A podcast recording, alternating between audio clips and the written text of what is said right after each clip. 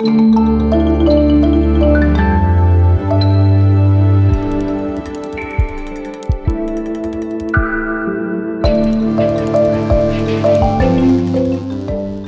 war das im Osten? Ein Podcast von Zeit Online über das Leben in der DDR und danach.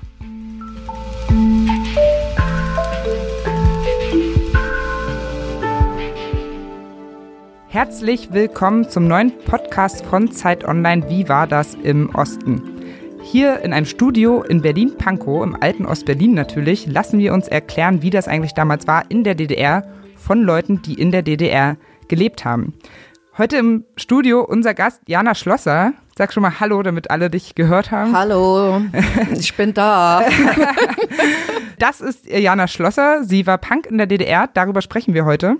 Und mit mir außerdem im Studio Michael Schlieben, politischer Korrespondent bei Zeit Online, geboren 1979 in Frankfurt am Main. Ja, hi, hallo. Begrüßt es auch du, liebe Valerie. Valerie Schönjahn moderiert mit mir zusammen diesen Podcast. Sie ist Autorin, äh, hauptsächlich im Büro von der Zeit im Osten in Leipzig. Und kleiner biografischer Funfact, sie ist acht Tage vor der Wiedervereinigung in Magdeburg geboren. Nein, in Gardelegen, in Sachsen-Anhalt. In Magdeburg bin ich auf. Wir kriegen das noch hin. Wir kriegen das noch hin. Aber es ist ganz in der Nähe von Magdeburg. Ja, das habe ich gelernt. Ja, genau. Aber der Fakt ist, wir haben hier eine Ost Westdiversität äh, im Moderatorenteam. Das war gewollt. Richtig, genau. Wir haben verschiedene Perspektiven auf die Zeit in der DDR, haben beide, das verbindet uns immerhin, haben beide keine eigenen Erfahrungen mit der DDR, sind aber ziemlich neugierig, was die Zeit angeht. Bei acht Tagen vorher ist das äh, ein bisschen schwierig. Ja, ja. minimal. Außer vielleicht Erzählungen von den Eltern oder so. Ne? Ja, genau, aber nicht mehr selbst erlebt. Aber die Urkunde, äh, die Geburtsurkunde ist noch aus der DDR. Ja, okay. Gut, zum Konzept hast du ja schon ein bisschen was gesagt. Wir laden uns einmal im Monat Gäste ein. Keine Prominenten, keine Experten, sondern eher Menschen, von denen wir erhoffen, dass sie spannende, anschauliche Sachen aus der Zeit der DDR und der Zeit auch danach erzählen können. Und ah, ich überlege gerade, organisatorisch war auch noch was. Nämlich, wir haben eine E-Mail-Adresse. Wenn ihr euch an uns wenden wollt mit Kritik oder Anregungen oder Vorschlägen für weitere Gesprächspartner, bitte schreibt an wie war das at zeit.de. Nochmal, wie war das? Alles ein Wort, zeit.de. Und ja, fangen wir gleich mal an. Und zwar haben wir auch immer wiederkehrende Fragen, die wir gerne allen Gästen stellen möchten. Und dann stelle ich doch gleich mal die erste Frage. Frau Schlosser.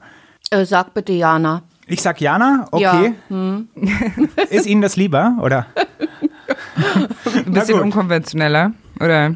Magst du es einfach nicht, wenn Leute dich siezen? Wir sind ja offensichtlich Auch schon im wenn wir jetzt in so einer Atmosphäre sind, äh, wo ich über mein Leben erzähle ja. und du auch äh, mit Vornamen vorgestellt wirst, dann ist mir das auch angenehmer, mit Vornamen angesprochen zu werden. Nee, ist okay. Es sei denn, du bestehst darauf. Nee, ich bestehe nicht drauf. es ist natürlich so, dass ich normalerweise Interviews auf, auf sie mache, aber von mir aus sehr gerne. Können wir machen. ja. ja, genau. Dann lass uns gleich anfangen.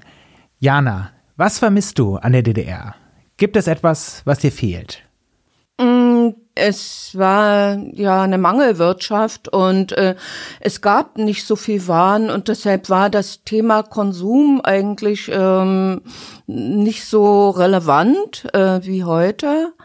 Und ähm, die Unterschiede zwischen den äh, einzelnen Bevölkerungsschichten waren auch nicht so groß. Also es gab die Bonzen, die Privilegien hatten und natürlich dann auch mehr äh, Geld zum Konsumieren und auch Beziehungen. Aber allgemein äh, gab es da nicht so große soziale Unterschiede. Und das ist was, was ich so ein bisschen vermisse. Ich wollte noch mal kurz zum Konsum nachfragen. Das ist ja schon interessant, weil viele DDR-Bürger haben sich ja genau das gewünscht, dass man wieder mehr Konsum haben kann, verschiedene ja. Auswahl treffen kann. Aber sie haben das quasi auch als Freiheit und als positiv empfunden, jetzt im Nachhinein, dass es eben diese, diesen unbeschränkten Konsumzufluss nicht gab. Ja, also ähm, ich war eher schockiert auch äh, nach der Wende, äh, wie schnell äh, die Leute von ihren politischen Vorstellungen eigentlich ähm, abgekommen sind und es dann nur noch darum ging, dass man jetzt alles haben kann. Das hat mich ziemlich angekotzt und äh, mhm.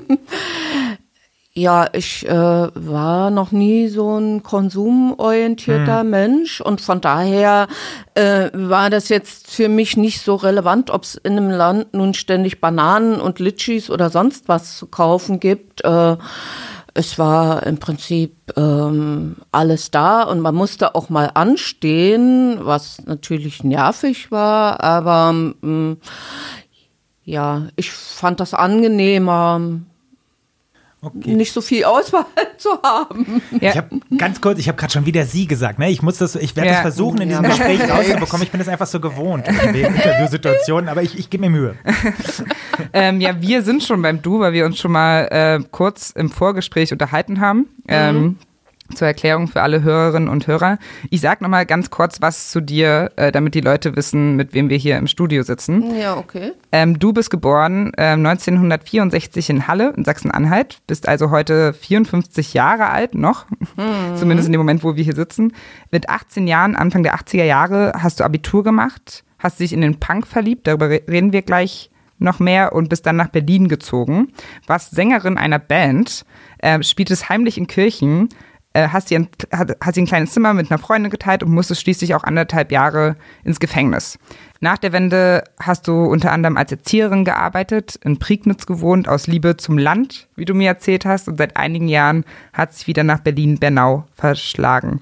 Liebe Jana, schön, dass du da bist. Mhm. Genau, und wir wollen heute über Jugendkulturen in der DDR sprechen, über dein Leben als Punkerin, mhm. über Ostberlin in den 80er Jahren, das ist ja auch ein spannender Ort. Ja. Auch, über wie der Staat damals dagegen vorgegangen ist, gegen das Punkwesen und deine Zeit im Gefängnis, die ja ziemlich, ziemlich furchtbar gewesen sein muss, weil dieser, dieser Knast, um es jetzt mal so zu sagen, ist ja berüchtigt auch. Hoheneck war das, ne? Aber darüber, darüber sprechen wir ja. hm. gerne ausführlich nachher noch. Und ja, generell über die Frage, wie war das eigentlich als Punk im Osten in der DDR? Weil an sich ist es ja, denkt man sich, ein Widerspruch. Ne? Wir haben einerseits diesen klar geordneten, ziemlich stark überwachten Staat und auch eine anarchische Jugendbewegung. Ja. Aber offenbar ging das zusammen. Wie, wie groß war denn die Szene überhaupt, die Punkszene in der DDR? Ähm, in Halle waren wir vielleicht eine Gruppe von 10, 16 äh, Leuten anfangs. Ich die einzige Frau oder mehr als Mädchen würde ich mich vielleicht noch bezeichnen. Und dann ist das im Laufe der Jahre gewachsen. In Halle kann ich das nicht so beurteilen, weil ich ja dann nach Berlin gegangen bin. Und in Berlin war die Punk-Szene schon etwas größer. Nachher sind es natürlich mehr äh, gewesen, zum Beispiel in Halle in einer großen Gemeinde, mm, in Gemeindeseelen, in einer Christusgemeinde. Äh, da waren das dann vielleicht auch schon mal 200 Leute oder so.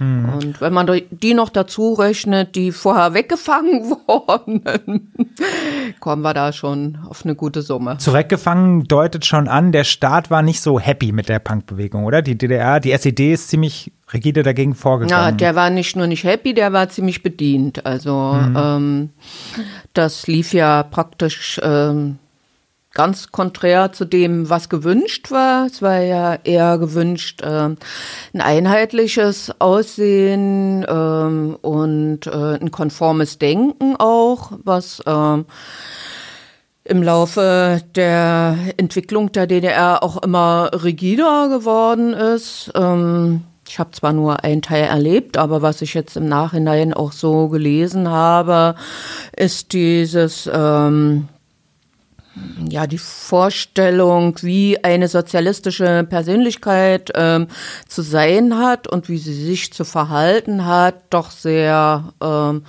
starr gewesen und da haben wir einfach nicht reingepasst und wollten ja auch nicht reinpassen. Also das war ja auch äh, eine Art und Protest. Da, da hast du mhm. schon früh das Bedürfnis gehabt, da auszubrechen aus dieser konformen Gesellschaft, oder? Das Klang ja gerade so an. Ja, das hat sich so in der Schule schon ähm, eingestellt, als ich gemerkt habe, dass ähm, Nachfragen nicht erwünscht ist, auch im Staatsbürgerkundeunterricht. Äh, wenn man da mal eine kritische Frage gehabt hat, ähm, ist die entweder nicht beantwortet worden oder ja, das wurde sogar noch so hingestellt, als ähm, wäre man schlecht, äh, dass man da mal nachhakt. Und ja, dann weiß ich noch, hatte ich jemanden, war ich mit jemandem befreundet, der ähm, christlich war. Das war auch nicht so ähm, gern gesehen. Ähm, mhm.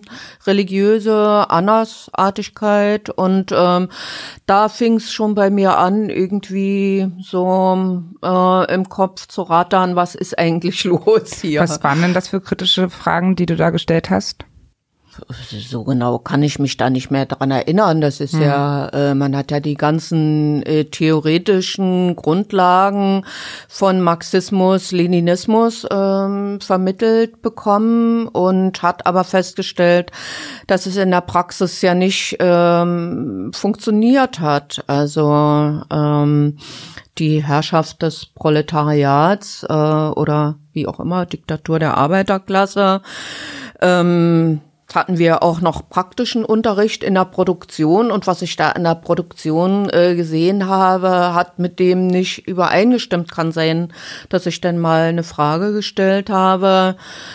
Äh, da wurde viel Pause gemacht, da wurde auch äh, gesoffen in den Pausen, da wurde Ausschuss produziert. Mich hat da keiner äh, groß äh, angeleitet. Äh, ich müsste irgendwelche komischen Dinger feilen und zwar was man so ins Fenster tut, damit das nicht ähm, zufliegt mhm. aus Metall mhm. und mit Entgraten und sowas. Und wenn man Ausschuss produziert hat, hat man das einfach weggeschmissen mhm. irgendwie, damit keiner sieht. Und so konnte ja Produktion letztendlich nicht funktionieren.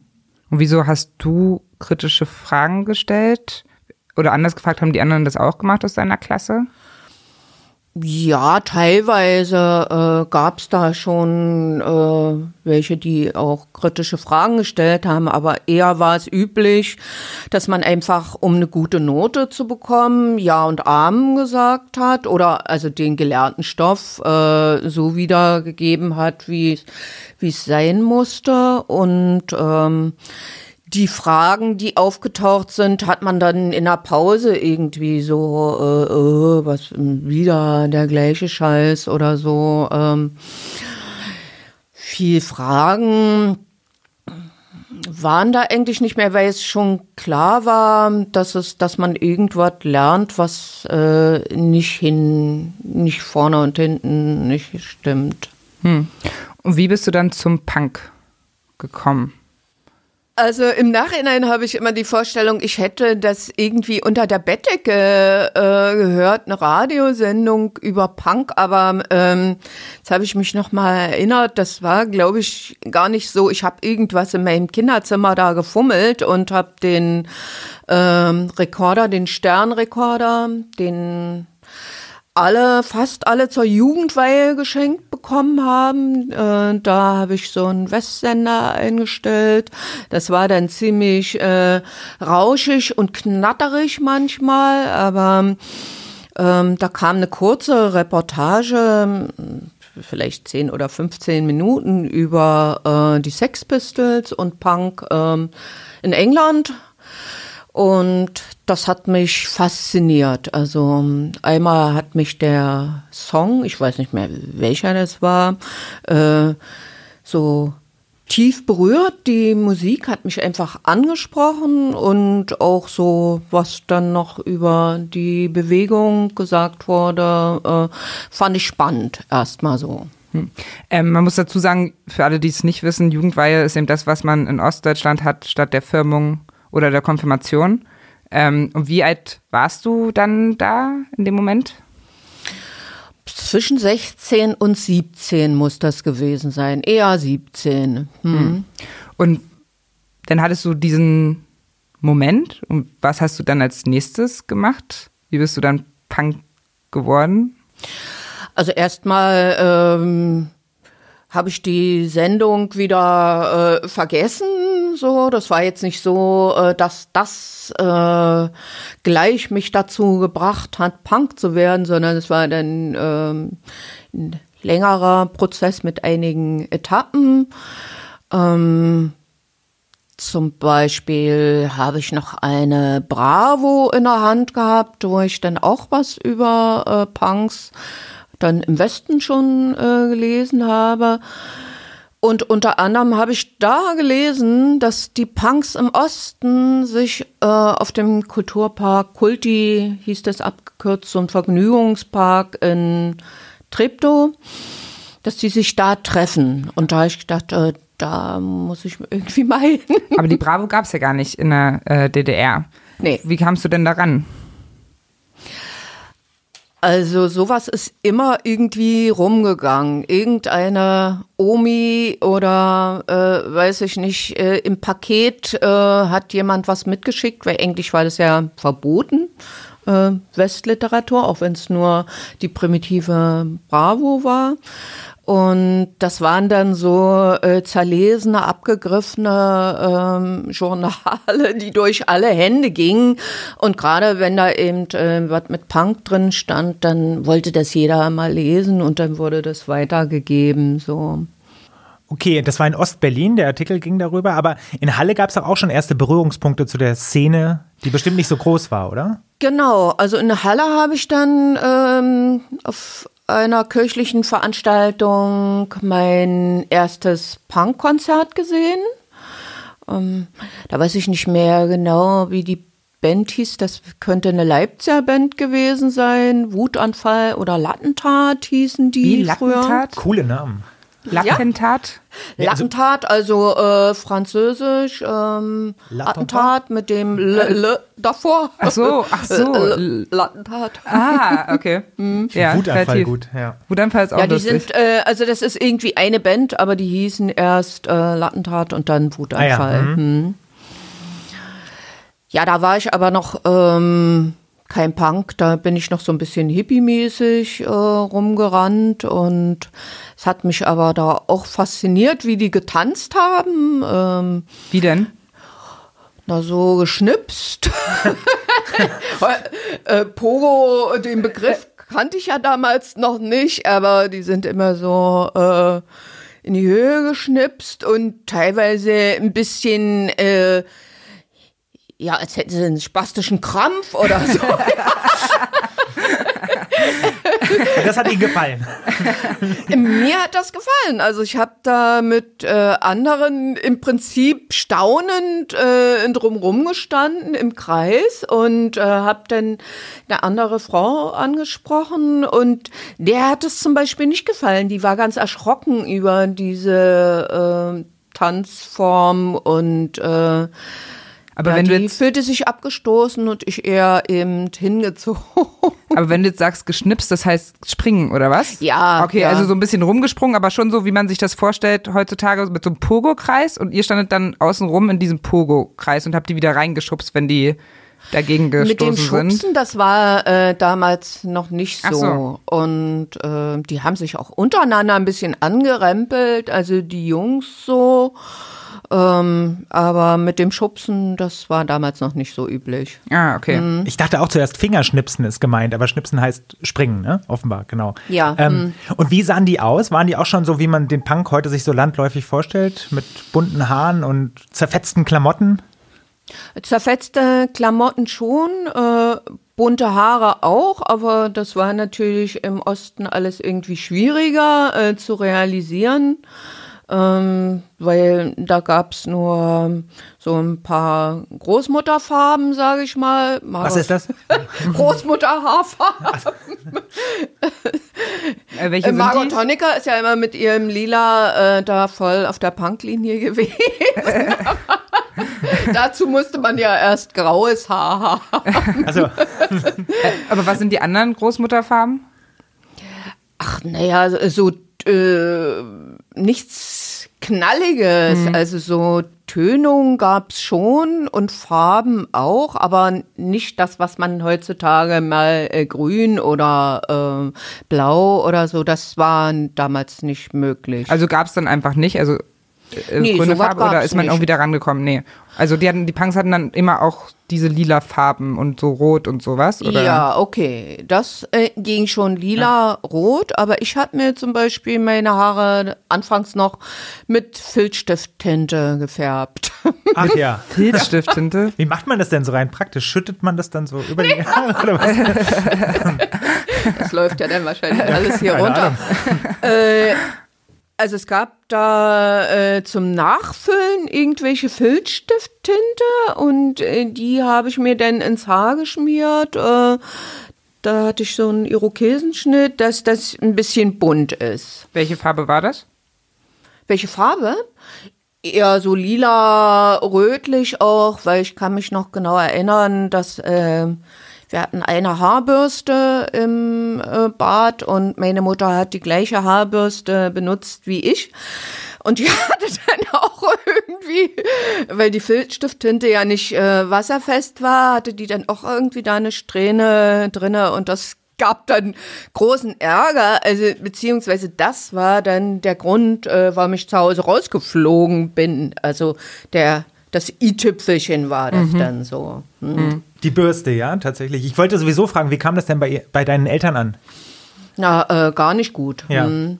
Hm. Also äh, meine Mutter hatte vorher schon Probleme mit meinem Kleidungsstil, als ich einfach angefangen habe, mich anders zu kleiden, ähm, Röcke aus Gardinen und Flicken. Und die hat teilweise Sachen von mir auch weggeschmissen oder ich musste äh, Sachen verstecken. Einmal hat sie äh, von jemandem, der zu Besuch war, was aus dem Fenster geschmissen, weil ihr das nicht gepasst hat. Also was war das?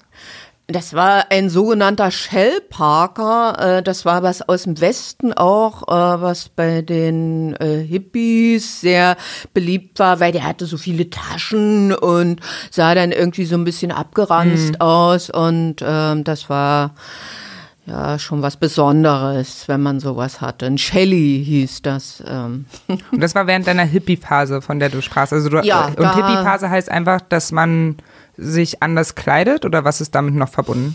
Naja, dann muss man auch schon oder musste man vielleicht auch ein bisschen alternativ denken. Es hat nicht äh, gereicht, sich einfach anders zu kleiden, sondern äh, in der Hippie-Szene war auch ein bestimmtes äh, Gedankengut, sage ich mal, äh, über ja Frieden und äh, gesellschaftliches äh, Zusammenleben. Das kennt man ja, dass das ähm, bei denen äh, doch ein bisschen anders ähm, vorgestellt war. Ja, das Klischee bei Hippies ist ja eben Peace, lange Haare und einen Joint in der Hand. Gab es das in der DDR? Ja, okay. Äh, nee, das gab es in der DDR nicht. Hm. Da ähm, gab es nur die Volksdroge Alkohol, Nikotin und äh, ja. Hm. Wir waren aber noch mal bei diesem Punk-Konzert, ne? Das ja, ja, okay, wir schweifen immer nee, so ein bisschen. Ja, wir schweifen ab, wir schweifen die ganze Zeit ab, äh, ähm, weil es äh, alles so spannend ist und man immer in so viele verschiedene Ecken abbiegen kann. Mhm. Ähm, aber genau bei diesem Punk-Konzert, das war ja ähm, in der Kirche und das ist ja auch irgendwie spannend, weil man mhm. ja heutzutage Kirche und Punk nicht mehr zusammen, also nicht automatisch schnell zusammendenkt. Mhm. Wieso, was spielten die Rolle, äh, die Kirchen damals für eine Rolle in Bezug auf Punk? Ja, äh, die Kirche war im Prinzip der einzige Ort, äh, wo anders denken und anders aussehen möglich war ähm, und sich auch äh, in der Kirche verschiedene oppositionelle Bewegungen äh, da begründet haben. Ähm, irgendwann hat die Kirche beschlossen, also die Punks in ihre ähm, Diakonie, Jugendarbeit mit aufzunehmen, ähm, aus nehme mal an äh, christlichen Glaubensgründen auch ähm, so. Warst du denn selbst Christin? Ich habe mich mal dafür interessiert, ähm, bin auch ähm, wie heißt denn das, so, so einer Christenlehre gegangen. Ähm, das war ein ganz cooler Pfarrer auch, äh, langhaarig, der äh, Leute, auch also Jugendliche, äh, privat äh, zu sich ähm, gelassen hat und ähm, ja, einen anderen Lebensstil einfach gepflegt hat, offener, schon vom, von den Räumlichkeiten her, ähm, hatte das eine andere Ausstrahlung als so eine, ich sag jetzt mal eine Ostspießerbude, wo alles genormt war. Und ähm, das hat mich irgendwie angezogen und da habe ich dann die Christenlehre mitgemacht und habe mich dann auch sogar taufen lassen, mhm. kurz vor meinem 18. Lebensjahr. Und kam die Punkmusik bei den Christen gut an oder gab es da auch, auch Widerstände? Also mit der Musik waren die, glaube ich, gar nicht so zufrieden. Also äh, die waren auch teilweise entsetzt über die Texte, die da gesungen wurden, weil die wussten gar nicht so genau anfangs, worauf sie sich einlassen, ja. äh, wenn sie da eine Punkband auftreten lassen und dann da äh, knallhart äh, politische Textzeilen dabei waren. Ähm, waren die auch schon sehr erschrocken, aber die Kirche hatte auch einen gewissen Schutzraum äh, in der DDR, weil äh, ich denke, die auch mehr Kontakte noch äh, zu den ähm, Synoden und so weiter im Westen hatten und äh, sich der Osten da nicht so eine Blöße geben wollte. Mhm. Ich hänge noch so ein bisschen bei dem Bild von, von dir mit Iro äh, und finde diese Styling-Geschichten irgendwie auch echt interessant. Also wie kam das denn? Wie hat man denn Iro? Gab es da irgendwie Haarmittel oder hat man das sich da irgendwie so hochgebürstet? Ist gerade ein Bruch von der Kirche. Ich, ich merke schon auch, ich habe es nur, ich wollte die Frage ja, noch loswerden, okay, bevor wir ganz ins politische technische Informationen. Bevor, bevor, wir ganz uns in den politischen Diskussionen verstricken, wollte ich noch so ein bisschen über das Outfit der Punks gerne sprechen. äh, also es gab keine Mittelchen, um das irgendwie äh, groß zu stylen. Die meisten haben Seife benutzt äh, oder Rasierschaum. Es gab wohl auch welche, die Zuckerwasser äh, genommen haben, aber das muss dann wohl im Sommer, wenn irgendwie Bienen und Wespen und so weiter da war nicht ganz so clever gewesen sein. Was für eine witzige Vorstellung, ganz viele Wespen und um einen Irokesenschnitt. War das bei dir so? Nee, ich ja, okay. Hab, äh, du hast es mit was gemacht? Mit Seife. Also ich habe immer so die Seife ein bisschen äh, nass gemacht und dann in den Händen gerubbelt und dann das nach oben und dann stand das auch bis auf den nächsten Regenguss relativ gut. Das wusste ich nicht, dass das mit Seife geht, dass man da Haare so zu ja, kann? Ja, das ist eigentlich äh, relativ einfach. Das ist ja so wachsig denn eher. Ja. Also hm. wieder was gelernt. Nadeln oder so, das, ist, das kennt man ja auch mal, das Bild Nadeln in den Ohren oder in der Nase. Hattet, ja. hattet, ihr, das, hattet ihr das auch? Ja, also ich war zwar niemand, der sich irgendwie die Wange durchstochen ja. hat, aber äh, sonst die Ohren waren ziemlich behängt und da habe ich mir dann aus ähm, alten Dosen einfach äh, Muster rausgeschnitten und mir äh, die an die Ohren gebammelt.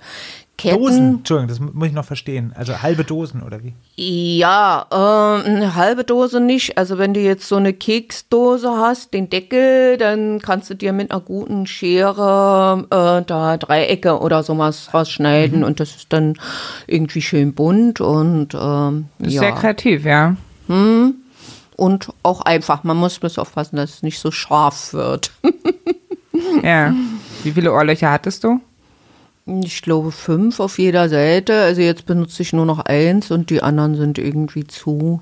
Tut es nicht voll weh, sich so eine Nadel durchs Ohr zu stechen? Was? Ja, heutzutage, ich ziehe unauffällig an meinem Ohrläppchen.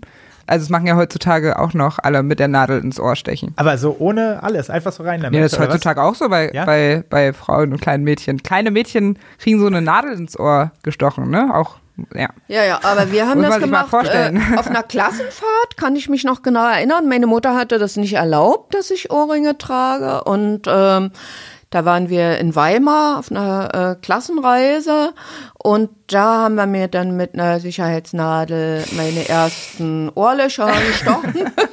und das war auch eigentlich relativ einfach. Also hat man eine Seife dahinter gehalten und dann die dicke ah, Sicherheitsnadel ah, durchgestochen und dann, äh, ja, äh, durch das frische Loch dann den neuen Ohrring. Das tat ein bisschen weh.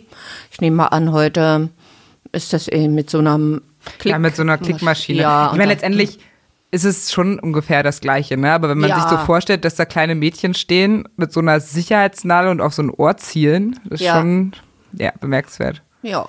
Apropos Mädchen, Punk war ja eher eine Männerbewegung. Ne? Das klang jetzt bei dir schon ein, zwei Mal an. Das war ein männerdominierter Haufen oder gab es da auch durchaus Frauen?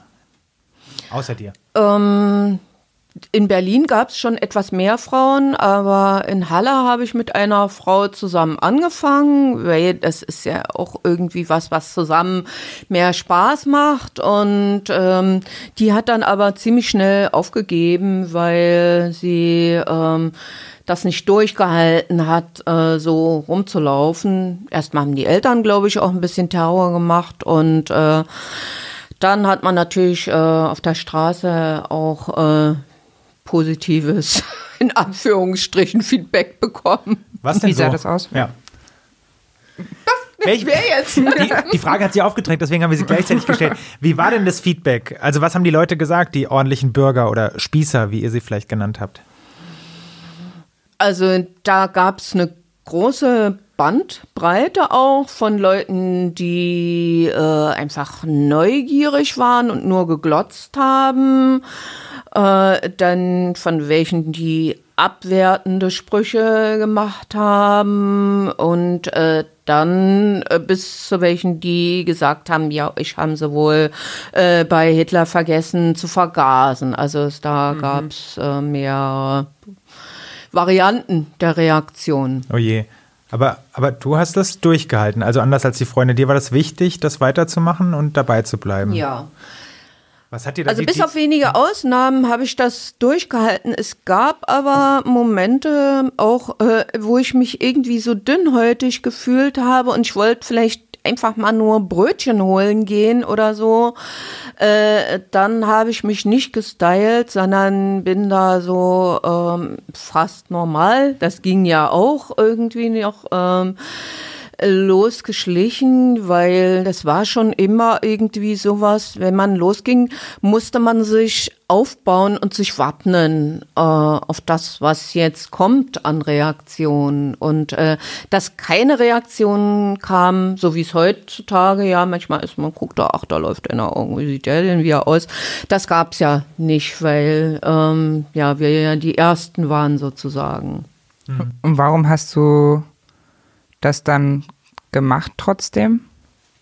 Das ist eine schwierige Frage, ähm, weil das einfach mein Ausdruck war und ähm, das wollte ich. Es hat mir Spaß gemacht auch und äh, ich wollte mich so zeigen und ähm, wollte mir das auch nicht irgendwie mies machen lassen oder ähm, ja staatlich verbieten lassen.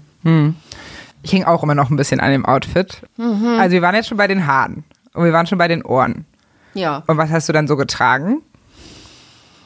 Ähm, anfangs habe ich irgendwie ein Jackett getragen mit ähm, so selbstgemachten Stickern aus äh, Suralin. Das ist so eine Ostknete gewesen, wie heutzutage Fimo oder sowas. Ähm, Okay. Das äh, kann man kneten und Nee. dann macht man das in den Ofen und äh, wenn das dann gebrannt ist, dann ist es hart. Und das habe ich mir selber gebastelt, dann eine Sicherheitsnadel hinten dran und dann gab's noch so eine äh, Abrubbelfolie mit Buchstaben und da habe ich dann äh, Sprüche raufgerubbelt, lackiert und das habe ich mir dann angesteckt. Ähm, Irgendwann hatte ich dann auch eine Lederjacke. mm, Dann hatte ich irgendwie so eine Klokette. Also Was, eine Klokette? ja, äh, früher gab's ja noch ähm, Ach so. Toiletten zum Ziehen mit, mit einer Schnur und einem Griff. Und ähm, dann fand ich Leopardenhosen ganz schick. Äh, sowas gab's damals auch nicht. Das musste ich mir aus so einem Morgenmantel nähen. Da gab's irgendwie bei der Jugendmode Jumo ein ähm, Jumo, Morgenmantel. Und den habe ich dann umgenäht in so eine Leopardenhose. Jumo, war das eine feste Marke? Wie bitte? Jumo? Nee, das äh, war äh, ein Laden im Prinzip. Ähm, eine Ladenkette würde man heute sagen, Jugendmode. Und die Schuhe? Was hast du damit gemacht? Ach, Schuhe hatte ich irgendwie so eine äh, Boxerschuhe oder sowas von einem Kumpel äh, geschenkt bekommen. Ähm, die waren dann nachher total zerrissen und zerfetzt und ähm, das war sowieso, also gehörte bei mir mit dazu, irgendwie nicht so ordentlich auszusehen. Mein Mantel, ich hatte noch so einen Trenchcoat, ähm, der war äußerst äh, verkeimt, würde ich mal sagen, richtig. Also wenn ich den heute auf Fotos sehe, kriege ich einen Schreck, aber ja. Das er verkeimt einfach äh, lange nicht. Ähm Ge gewaschen oder ja, ja, lange nicht okay. gewaschen und überall rumgesessen und äh, rumgetrieben und dann äh, kann so ein Mantel schon mal einiges abbekommen. Was haben denn die anderen Jugendlichen, die Gleichaltrigen in Halle gesagt? Fanden die das irgendwie spannend und cool oder auch abstoßend, diesen Keimmantel? Oder wie sind die mit dir umgegangen? Also aus meinem Freundeskreis haben irgendwelche gejammert, oh, deine schönen langen Haare und äh, fanden das war irgendwie spannend, aber ähm, ich glaube, das war nicht so deren Geschmack einfach. Und ähm, bei den anderen Jugendlichen äh, ist es eher auch nicht so angekommen. Und die haben dich das auch spüren lassen, oder? Also es gab äh, ja noch andere äh, Jugendbewegungen, die Rocker, ähm, die Teds und Teds. Äh, Teds ähm, Wofür das, steht das? Das äh, sind die Rock'n'Roller mit so ähm, Elvis-Tolle und die Mädels mit Petticoat. Mit denen sind wir schon so ganz gut klargekommen. Ähm, Was sind Petticoat? Weiß man das? Petticoat. Ja. Hm. Was sind so Röcke, oder? Äh, ja, ja äh, das äh, sind diese Rock'n'Roll Unterröcke, ah, die dann das so aufbauschen, dass das so ah. schön absteht. Ah, okay. Ja, klar, war nur eine Testfrage. Hast du keinen Petticoat? ich gucke noch mal in meinen Schrank. äh, und mit denen kamt ihr gut aus, hast du gesagt gerade. Mit denen sind wir ganz gut ausgekommen, aber ähm, es gab Probleme mit den Rockern eben, äh, den Hardrockern, die mochten uns nicht und und äh, da kam es häufig zu Angriffen und Schlägereien. Und dann nachher eben auch die Skins, also die äh, beginnende Nazi-Bewegung, äh, ähm, die ja, äh, das hieß dann aufklatschen. Mhm. Also ähm, aufklatschen, wenn jemand zu einer anderen Gruppe ja, gegangen ist und wurde, gesagt, das hieß dann aufklatschen. Hm. Und das war auch schon in Halle so ein Problem jetzt? In Halle, äh, hast du gefragt? Ja, war das, ja. In Halle habe ich das nicht so mitbekommen. Ich bin ja da auch äh, relativ schnell weg. Ähm, nach dem Abitur habe ich, glaube ich, dann nur noch da drei Monate äh, gearbeitet in der Kinderpsychiatrie. Und dann bin ich ja nach Berlin. Mhm. Und da war das anfangs äh, mit den Skins auch noch nicht so extrem. Zu dem Umzug ganz kurz. War die Faszination, die von Berlin ausging, so groß oder hast du es in Halle auch mit dem Elternhaus vielleicht auch nicht mehr ausgehalten? Also was war da der stärkere? War der Antrieb stärker wegzugehen oder der, die Anziehungskraft von Berlin? Äh, das mit den Eltern war sowieso erledigt. Also das äh, wäre jetzt egal gewesen, wo ich hingehe. Und ähm, Berlin hat mich einfach fasziniert, äh, von der Stadt her auch und äh, weil es da eben eine größere Punk-Szene gab. Und die Berliner Punks waren natürlich auch die coolsten. Also.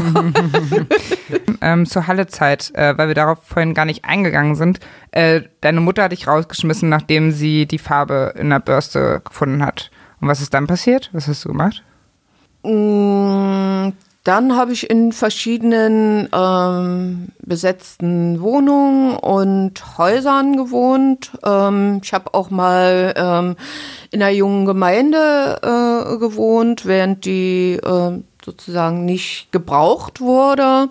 Das waren ja dann, abends bin ich dann immer gegangen, wenn die ihren Gemeindeabend hatten und Da bin ich dann von Haus zu Haus gezogen. Und das war während der Abiturzeit, um das kurz Ja, chronologisch zusammenzubekommen. Das war noch während der Abiturzeit also, auch. das heißt, tagsüber bist du weiter zur Schule gegangen und abends hast du dann immer woanders geschlafen. Ja, äh, das war ziemlich schwierig, äh, weil ich musste ja eigentlich lernen und äh, ich war aber dann mit Leuten zusammen, entweder die nicht arbeiten waren oder ähm, die gearbeitet haben und äh, vielleicht auch eine flexible Arbeitszeit hatten und ähm, ich hatte den Druck, da in der Schule irgendwie noch klarkommen zu müssen. Und äh, irgendwann haben uns die Bullen aus einer besetzten Wohnung äh, geholt und haben dann meiner Schule Bescheid gegeben, äh, dass ich da aufgegriffen worden bin. Und ähm, ja, da gab es natürlich Ärger, aber mein Großvater, der war ähm, Stadtrat für Jugendkultur. Körperkultur und Sport, also ein höheres Tier. Und er hat dann Kontakt zu dem Direktor aufgenommen und hat äh, ihm auch erzählt, dass es äh, bei uns zu Hause Probleme gibt. Und ähm, dadurch konnte ich dann einen Internatsplatz belegen der eigentlich nur für ähm, Schüler war, die von außerhalb irgendwie eine lange Anreise hatten von den umliegenden Dörfern. Und da habe ich dann die letzte Zeit bis zum Abitur verbracht und habe da aber auch nur Blödsinn angestellt. Ja, was denn? Ach, äh, zum Beispiel sind die äh, dort ähm, von außerhalb kamen ja immer am Wochenende nach Hause gefahren, aber ich konnte ja nicht nach Hause. Also hatte ich am Wochenende das ganze Internat für mich alleine. Und äh, ja, natürlich haben dann die Punks da Ja? Du hast die zum eingeladen Internat und in, in den Betten Quatsch. gesessen und geraucht und uns da amüsiert und dann weiß ich noch, dass es irgendwelche Schließzeiten gab, wann man nicht mehr raus durfte. Und ich wollte aber noch raus und unten wartete jemand auf mich. Und äh, der Hausmeister stand dann da und hat, hat sogar gesagt, na, wenn du dich traust, aus dem Fenster zu springen, dann kannst du Und du noch hast raus. es getan und jetzt.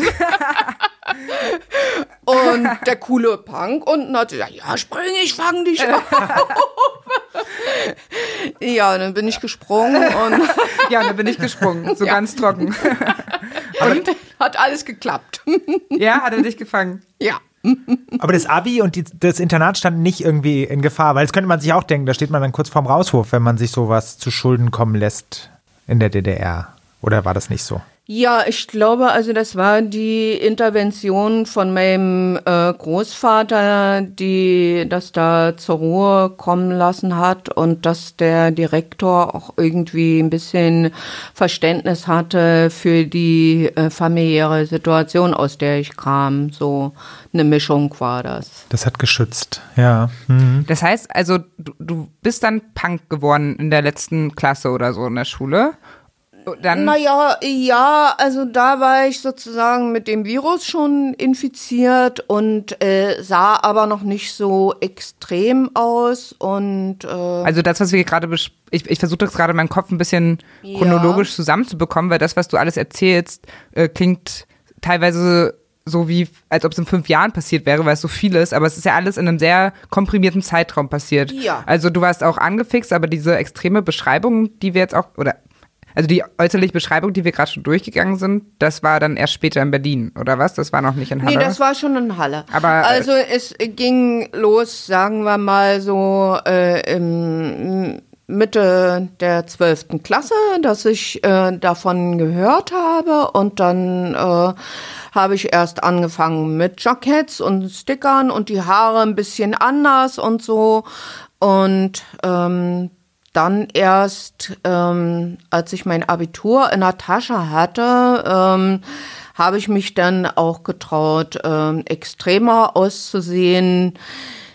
Wahrscheinlich ist unterbewusst so eine Angst da gewesen, dass äh, wenn ich Ja. das jetzt in der Schulzeit noch mache, äh, dass ich dann auch äh, mich da umsonst durchgequält habe. äh, wir wollen jetzt langsam trotzdem mal an die Berlin-Zeit äh, gucken, weil da ja auch noch einiges Ja. Krasses Mhm. kommt. Ähm, vorher möchten wir eine unserer angepriesenen Rubriken kurz einblenden.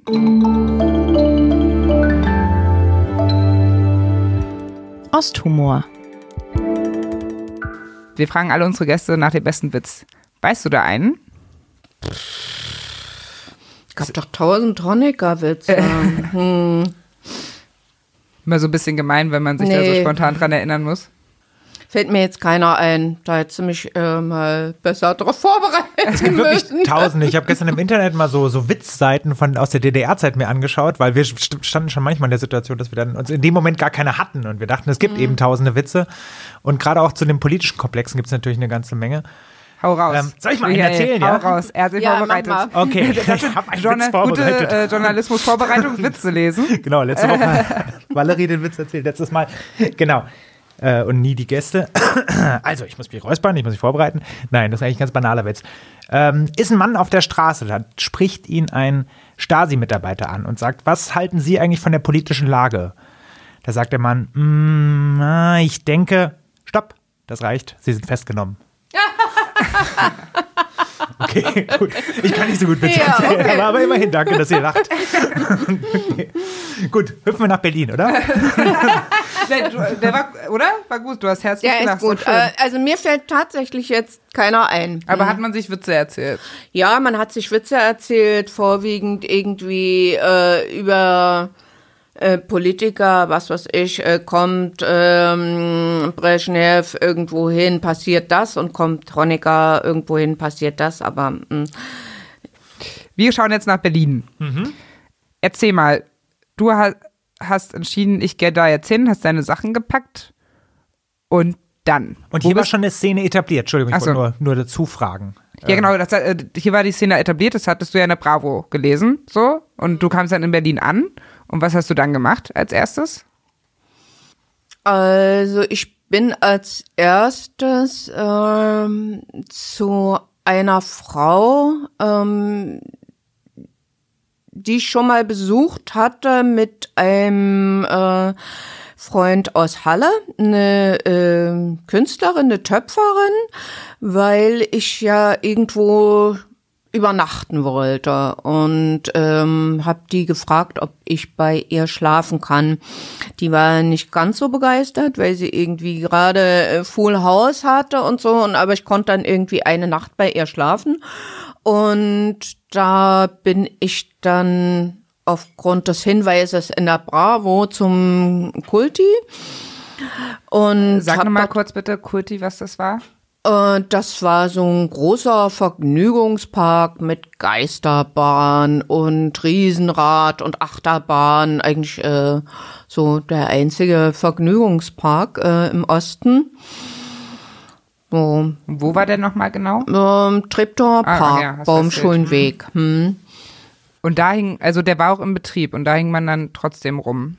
Ja, äh, der war im Betrieb, da musste man Eintritt zahlen und dann war ich da drinne und äh, habe den ganzen Park abgeklappert und keinen einzigen Punk getroffen und habe dann da aber Leute angesprochen an irgendeinem Stand oder so und die haben mir dann gesagt, die Punks sind immer nur mittwochs und samstags da. Also ich weiß jetzt nicht, ob die Wochentage stimmen, aber Ja. äh, jedenfalls war ich am falschen Tag da. Okay, das klingt ja wie nach Arbeitszeiten. Als ob man zwei Tage in der Woche ist man Punk an. Nee, XY. zwei Tage in der Woche trifft man sich da. Also ähm, Was gab es denn noch für Orte, wo sich Punks getroffen haben? Waren die, haben die auch das öffentliche Stadtbild in gewisser Hinsicht geprägt, wie man das heute kennt, dass am Alexanderplatz zum Beispiel Ja, Punks mhm. gammeln? Es gab so eine Clique, die immer äh, am Alexanderplatz abgehangen hat und wir haben uns da auch immer getroffen, weil da gab's noch ein kleines Café, das hieß die Tute, also eigentlich äh, hieß die zum Posthorn. Da war so ein riesige äh, Posaune oder ein Posthorn eben überm Tresen und ähm, das war auch ein Café, wo wir gern gesehen waren so und da haben wir uns natürlich da immer getroffen und sind von da aus dann irgendwo hin. Ähm, was weiß ich, äh, auch mal zur Disco oder so. Ähm, aber es gab dann nachher gerade auf den Alex äh, große Repressalien gegen uns. Wir durften da nicht mehr sein und sind da ständig äh, weggefangen worden, so dass das dann kein guter Treffpunkt mehr war. Und da hatten wir dann Möglichkeiten in einer Kirche. Das war erst ähm, die Zierangskirche in Friedrichshain und dann die Samariterkirche, wo es Räume für uns gab und äh, zum Schluss nachher die Erlösergemeinde in Rummelsburg. Und war das legal, dass ihr euch da versammelt habt oder halblegal oder wie hat man sich das vorzustellen? Also auch zum Beispiel Konzerte, wo es dann irgendwie auch, auch politisch wurde, wie du es ja beschrieben hast. Also im Rahmen der Kirche war das äh, legal. Die haben ja sogenannte offene Jugendarbeit gemacht. Das heißt, ähm, es konnten Jugendliche kommen äh, mhm. aus allen Strömungen, allen Richtungen und äh, wir hatten da aber nur bestimmte Tage. Donnerstags waren die Punks da und was weiß ich, wer ah ja. Mittwochs hm. da war, keine Ahnung. Mm, es ist äh, vom Staat her war das aber nicht legal, also äh, was da passiert ist. Also es hatte schon auch Züge einer, einer Untergrundbewegung oder dass man sich auch heimlich eben äh, versammelt hat. Was oder? man heute so als Subkultur bezeichnet. Hm. Ja. Hm. Und diese besetzten Wohnungen haben die auch, das hast du vorhin schon mal anklingen lassen, auch eine Rolle gespielt? Hat man sich da auch getroffen im Prenzlauer Berg? Ähm ja, äh, wir hatten nachher auch ein ganzes Haus, äh, wo nur, sage ich mal, äh, Freunde und alternative Leute gewohnt haben. Das funktionierte eigentlich ziemlich gut. Mhm. Leerstand war eben immens äh, im Osten und die nicht so guten Wohnungen, die waren auch nicht begehrt, so Hinterhof. Und äh, da haben wir dann meistens ähm, mit Dietrich oder so äh, die geöffnet. Die waren auch nicht groß verriegelt. Und äh, wenn man dann zur Wohnungsverwaltung gegangen ist und gesagt hat, äh, die Wohnung stand offen und ich bin da jetzt und äh, hätte gerne einen Mietvertrag, haben die eigentlich äh, sich da nicht quergestellt, weil sie froh waren, dass sie diese ähm, ja, minderwertigen Wohnungen da noch losgeworden sind. Und auf die Art und Weise hatten wir ein ganzes Hinterhaus, wo wir nachher auch unseren Proberaum hatten. Das haben doch aber auch viele gemacht, nicht nur Punks, oder? Sondern auch so Familien und so, dass sie einfach in Häuser rein sind und die besetzt haben. Du meinst vielleicht nach der Wende, als dann alles leer stand oder so? Ich dachte auch schon ähm, vorher, also dass es so normal war, dass man, wenn man keine Wohnung hat, so mit Kindern da reingegangen ist, aber. aber ich frage mich schon auch immer, wie das möglich war in so einem regulierten Staat wie der DDR, dass da auf einmal so eine ganz ein Stadtteil quasi sich so selbst besiedelt hat. Das war aber kein, das war möglich, ja. Offensichtlich äh, war es möglich, äh, vielleicht waren die auch ganz froh, dass sie das äh, ein bisschen konzentrierter an einer Stelle haben. Das ließ sich dann äh, besser kontrollieren. Ich denke mal, aber der Grund äh, war, dass äh, der Wohnraum, wenn er bewohnt war, äh, nicht ganz vor die Hunde gegangen ist. Ähm. Und gab es viele Kontrollen und Durchsuchungen in den in den besetzten Wohnungen oder auch in den, in den Veranstaltungsorten, die du vorhin nanntest? Kontrollen gab es auf der Straße häufig und auch ähm, Zuführung ähm, und dann auch ähm, in der Art und Weise, dass äh, ein alles abgenommen wurde, alle Ketten, alle Nietenarmbänder, Anstecker. Ähm, eine Freundin von mir musste sich abschminken. Ähm, Auf offener Haare. Straße alles? Bitte? Auf offener Straße alles oder wurde man nee, da mitgenommen? Nee, das äh, dann auf dem Revier. Also okay. man wurde irgendwie angesprochen, Ausweiskontrolle und ähm, ja, kommen Sie mal mit und da konnte man nichts gegen machen. Also ich habe einmal mich geweigert mitzukommen, aber das war im Prinzip sinnlos. Die haben dann per Walkie-Talkie Verstärkung geholt und äh, da konnte man nicht entgehen, konnte man dem nicht entgehen. Wie oft ist das passiert, schätzungsweise? Naja, das kommt drauf an. Also wenn man jetzt ähm, zu den Zeiten zum Alex wollte, äh, wo man da schon nicht mehr erwünscht war, äh, konnte es sein, dass man zweimal am Tag äh, weggefangen wird, äh, wenn man am falschen Ort war, nicht ähm, erwünscht, dann täglich oder so, wie man da eben aufgetaucht ist. Hm. Ich würde gerne noch mal einen Schritt zurückgehen Mhm. Zu dem Punkt, wie du denn jetzt eigentlich in die Szene reingekommen bist. Du hast sie also nicht gefunden, als du in diesem Vergnügungspark warst. Mhm. Wo hast du sie denn dann gefunden? Da bin ich dann noch zum Alex gefahren Ah, okay, das war dann und da. habe dann da vor der Tute von diesem Café, wo ich erzählt habe, ähm, meinen ersten Punk getroffen. Mein, dein Den erster ersten Berliner Punk. Ja, ersten Berliner Punk, genau. Und ähm, ja, war ganz glücklich und wir haben uns angesprochen und haben dann auch gleich irgendwie was zusammen unternommen und ähm, Aber wie lief das? Hi, hi. Punk, Punk. äh, geil, lass uns was machen. Oder wie kann ich mir das vorstellen? Naja, also man geht auf sich zu, so stellst du dir das vor, guckt sich an und sagt dann Hallo, äh, wo wer bist denn du? Dich habe ich ja noch nie hier gesehen und äh, aha, ich komme aus Halle und ähm, ich heiße Lord, äh, der hieß Lord und ähm, ja, ich bin Jana und ähm, ja. Lord war aber ein Punkername, nehme ich an, oder?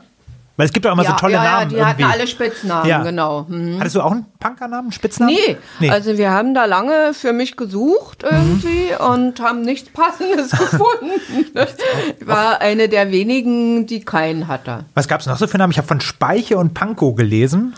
Ja, was gab's noch? Also so äh, nach berühmten Personen, Sid und Rotten natürlich von ähm, Sex Pistols, dann Spinne, Kröte, also alles sowas. Was war für dich im Gespräch und wieso hast du letztendlich keinen bekommen?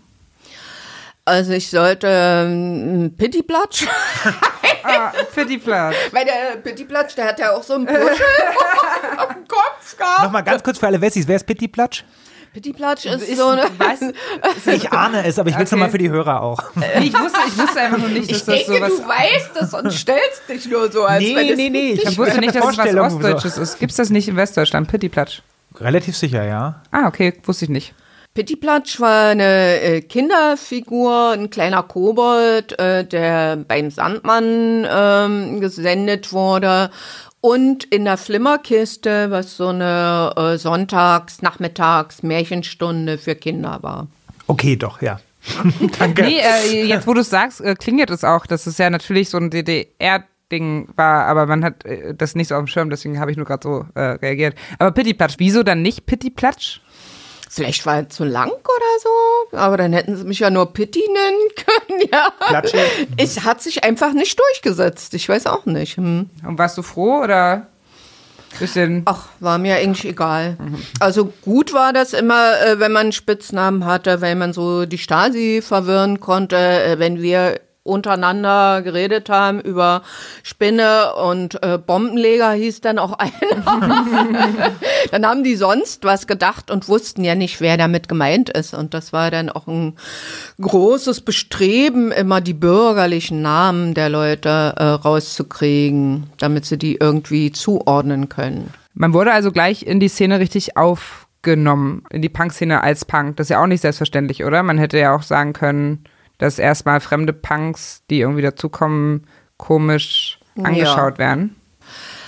Äh, Das war nachher auch, als immer mehr dazugekommen sind, ähm, die vielleicht jetzt gar nicht so die richtige Einstellung hatten, äh, war das auch der Fall. Aber erstmal denke ich, dass ich einen Bonuspunkt hatte, weil ich eine Frau war und es gab äh, wenig Frauen eben in der Szene und ja, wenn ich jetzt ein Mann gewesen wäre, hätten sie mich schon vielleicht noch ein bisschen kritischer äh, beäugt, ob ich jetzt nicht äh, ein sogenannter Plastik bin. Also Plastik waren, hießen die, die nur mal so eben äh, fetzen wollten und äh, dann aber ähm, zu Hause oder äh, irgendwo sich umgezogen haben und dann ganz brav waren. Ähm, Also Pseudo-Punks, Entschuldigung.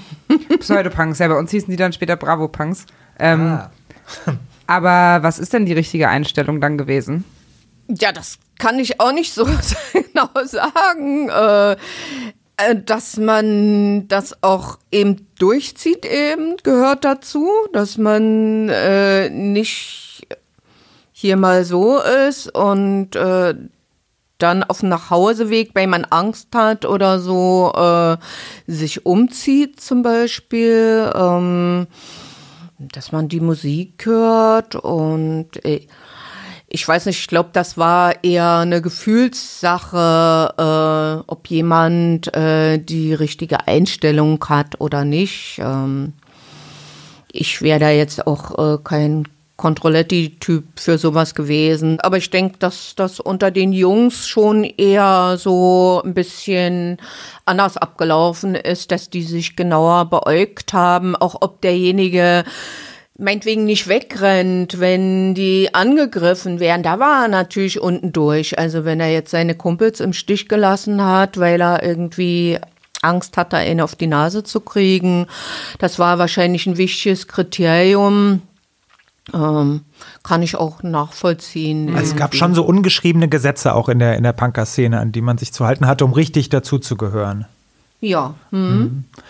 Was ich mich auch gerade noch frage, anders als die bürgerlichen Leute, also man muss ja auch irgendwie Geld verdienen, ne, um sein Leben zu bestreiten. Wie haben Sie denn das eigentlich gemacht? Oder wie hast du das denn gemacht? Oder auch die ganze Szene? Ähm, habt ihr geschnorrt, wie man das ja auch kennt von Punkern? Oder habt ihr gearbeitet? Halbtags? Nee, also Schnorren war nie so mein Ding. Ich hatte schon immer Schwierigkeiten, mal jemanden nach einer Zigarette zu fragen. Ich habe es dann aber gemacht. Also ähm, ich hatte noch so ein paar Kleinigkeiten, die ich verkaufen konnte aus meinem Kinderzimmer, irgendein Plattenspieler. Und ähm, dann habe ich bei meiner besten Freundin gewohnt, die auch äh, die Schlagzeugerin der Band war. Und die haben mich irgendwie mit durchgefüttert. Da habe ich mal die Fenster dafür geputzt oder irgendwas äh, gemacht. Das waren auch keine ähm, großen Kosten, mhm. jetzt ähm, jemanden mit durchzufüttern oder wenn wir Hunger hatten, haben wir überlegt, wen gehen wir jetzt besuchen und wem fressen wir den Kühlschrank leer. das haben wir dann auch so gemacht. Setzt voraus, dass man viele Freunde mit Kühlschranken hat. Ähm. Aber hast du denn aus Prinzip nicht gearbeitet oder wollte dich keiner einstellen? Also ich habe mich ähm, so mehr oder weniger pro forma äh, ein paar Stellen beworben. Aber das war eigentlich klar, dass die mich nicht nehmen und die durften mich auch nicht nehmen. Also wenn die mich eingestellt hätten, hätten die auch ähm, Ärger bekommen, dass sie so eine ähm, ja nicht konforme Person da beschäftigen. Und ähm, irgendjemand hatte mir dann noch ähm, im kirchlichen Bereich äh, eine Stelle besorgt. Da sollte ich als Reinermacherfrau äh, in so einem Sprachenkonvikt arbeiten. Und dann hat aber irgendjemand was gesagt, ja, wenn hier die Treppen bist, dann klappern ja die Ketten und so weiter. Also, aber war das nicht Pflicht in der DDR, dachte ich, dass man irgendwie einen Beruf, einen Job haben ja. musste, weil man sonst schnell ins Visier der Staatsmacht eben gekommen ist? Ja, genau. Also äh, das gab den Paragraphen asoziales Verhalten und äh, das äh, hätte mir auch bevorgestanden, aber ich habe dann mit meinem damaligen Freund beschlossen, dass wir ähm, heiraten werden, also pro forma, und dann ähm, hätte er gesagt, äh, dass er mich mit versorgt. Und, äh, Aber das war doch jetzt erst später in der Zeit. Also es war ja schon nach deinem Gefängnisaufenthalt. Nee, das war vor dem Gefängnis, hatten wir das äh, so uns zurechtgelegt, dass wir das so machen, damit ich nicht verhaftet werde wegen asozialem Verhalten. Und als Hausfrau? Also habt ihr vorher schon geheiratet? Nee, äh, wir hatten den Termin auf dem Standesamt, aber es ist nicht mehr dazu gekommen, weil wir dann inhaftiert wurden. Das reicht dann aber aus, den Termin zu haben, um eben nicht wegen asozialem Verhalten verhaftet zu werden? Genau. Ah, okay, mhm. verstehe. Das war dann auch ganz gut so, weil ich denke, äh, da hätten sie mir noch eine raufgebrummt irgendwie, da hätte ich dann noch länger gesessen und äh, dafür wäre ich dann nicht mal rehabilitiert worden wahrscheinlich. Keine Ahnung. Hm. Bevor wir gleich zur Band kommen, wollte ich gerne noch mal wissen, gab es eigentlich einen Unterschied zwischen dem Punk in der DDR und dem, wie ihr ihn im Westen wahrgenommen habt? Also was typisch Ostdeutsches, sei es musikalisch oder inhaltlich? Also habt ihr euch da irgendwie auch abgegrenzt? Oder, oder es waren ja auch die Idole, ne? Ihr habt, du hast vorhin erzählt, ihr habt das von, aus der Bravo überhaupt erst wahrgenommen, das Phänomen. Und wolltet ihr auch so sein wie die Westpunker oder wolltet ihr anders sein? wollten wir so sein wie die Westpunks. Wir wussten ja gar nicht, wie die wirklich waren, also mhm. weil es ja schwierig war, äh, die kennenzulernen. Wenn da mal einer äh, rübergekommen ist, das war schon eine große Seltenheit. Ähm, also hatten wir da nicht so viel Orientierung, ähm, so sein zu wollen oder müssen wie die.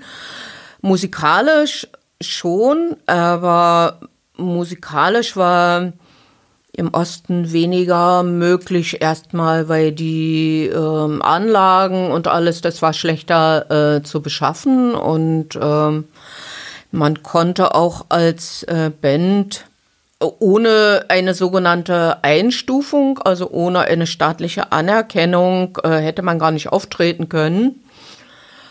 Das finde ich auch spannend. Da musste man quasi vor einer Kulturkammer oder so vorsingen und dann ja. wurde man, hat man Zertifikat, Zertifikat bekommen, ob man auftreten darf oder nicht, oder wie? Genau, das ja? äh, war staatlich genehmigt. Also die haben natürlich nach den Texten geguckt und äh, ja, mit der Musik wären wir auch nicht durchgekommen mit unserem Dreivierteltakt.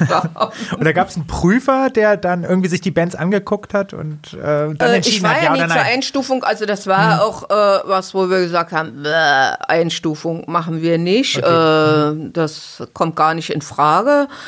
Ähm, also kann ich nur von hören und sagen, ähm, sagen, wie das abgelaufen ist. Also da gab es eine Kommission und die haben sich das angehört und äh, haben dann beurteilt, ob die Band auftreten darf in Clubs oder ähm, bei Diskotheken oder nicht. Hm? Ja. Nochmal ganz kurz ähm, zu eurem Alltag in Berlin. Was habt ihr denn dann eigentlich so gemacht den ganzen Tag? Also ihr hinkt dann so, ist jetzt vielleicht auch ein bisschen eine naive Frage, aber ich stelle sie einfach mal. Also ihr hinkt halt auf den Plätzen rum, habt euch permanent mit der Polizei auseinandergesetzt. Das war nicht unsere Hauptbeschäftigung, ja, also das war eher nebenberuflich. äh, nee, du merkst, also ich, äh, ja, deswegen ist jetzt eine einfache Frage, aber was habt ihr dann den ganzen äh, Tag dann so gemacht in Berlin? wenn ihr nicht arbeiten durftet? Äh, was Jugendliche so immer machen, also irgendwie abhängen, miteinander quatschen, irgendwo was trinken, ähm, abends versuchen wegzugehen, eventuell da rausgeschmissen werden und nichts Außergewöhnliches, würde ich mal sagen. Wir waren einfach untereinander ähm, glücklich, so miteinander. Warst du glücklich? Ja, also mit meinen Kumpels äh, war ich total glücklich. Hm? Das war so meine Ersatzfamilie. Und das eben trotz der Repression, die es jeden Tag ergab. Würdest du sagen, das war eine glückliche Zeit? Ja, ja, doch. Hm. Das war eine sehr erfüllte und glückliche Zeit. Hm. Wie groß war die Familie, der Kern, mit dem du da quasi jeden Tag dich umgeben der hast? Der Kern war vielleicht nur so 10, 20. Ähm, so eine feste Clique oder ja? Ja. Hm. Mhm. Also es gab natürlich unter den Punks auch äh, Sympathien und wo sich so Gruppen eher verstanden haben und wo der nicht so gerne äh, gesehen war. Das äh, gibt es ja irgendwie überall. Mhm. Das ist ja schon sehr bemerkenswert, dass du sagst, es sei eine glückliche Zeit gewesen, obwohl du uns jetzt eben schon erzählt hast, dass ihr jeden Tag mehrmals kontrolliert wurde, dass ihr mit aufs Revier musstet und so weiter, keine feste Wohnung hattet.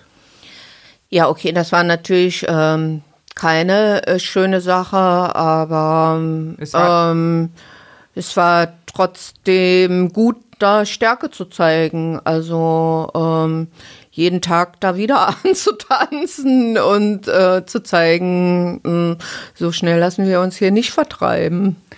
War man dann halt automatisch politisch, ein politischer Punk in der DDR? Musste man nicht automatisch sein, aber ähm, da man ja mit ziemlich viel Repressalien äh, zu rechnen hatte, blieb das Thema Politik irgendwie ähm, schwer auszusparen. Hm. Also weil es ja schon so, dass ich bin jetzt keine Punk-Expertin, aber dass Punk eigentlich auch, ähm, ja, ja, ja, ihr Blick sagte gerade offensichtlich, offensichtlich ist sie keine Punk-Expertin. Du hast Ärzte gehört früher, hast du mir vorhin erzählt. Ja, Ärzte habe ich gehört. Ähm, ich stelle dir das Zertifikat dann auf. okay, vielleicht heute nach dem Gespräch. ähm, aber es ist ja trotzdem so, dass Punk nicht unbedingt politisch sein muss. Und in der DDR kann man ja aber da eigentlich nicht drum rum, weil man ja automatisch betrachtet wurde als Systemfeind. Genau. Ja. Also selbst wenn man nicht politisch denkend gewesen wäre, äh, würde man in die Kategorie gepresst werden. Schaute man dann ein bisschen auf die Kollegen aus Westdeutschland herab, weil man sich so dachte, yo Leute, ihr habt da ein bisschen Spaß mit euren toten Hosen. äh, und wir, ja, wir riskieren ja Bei richtig uns ist was. tote Hose.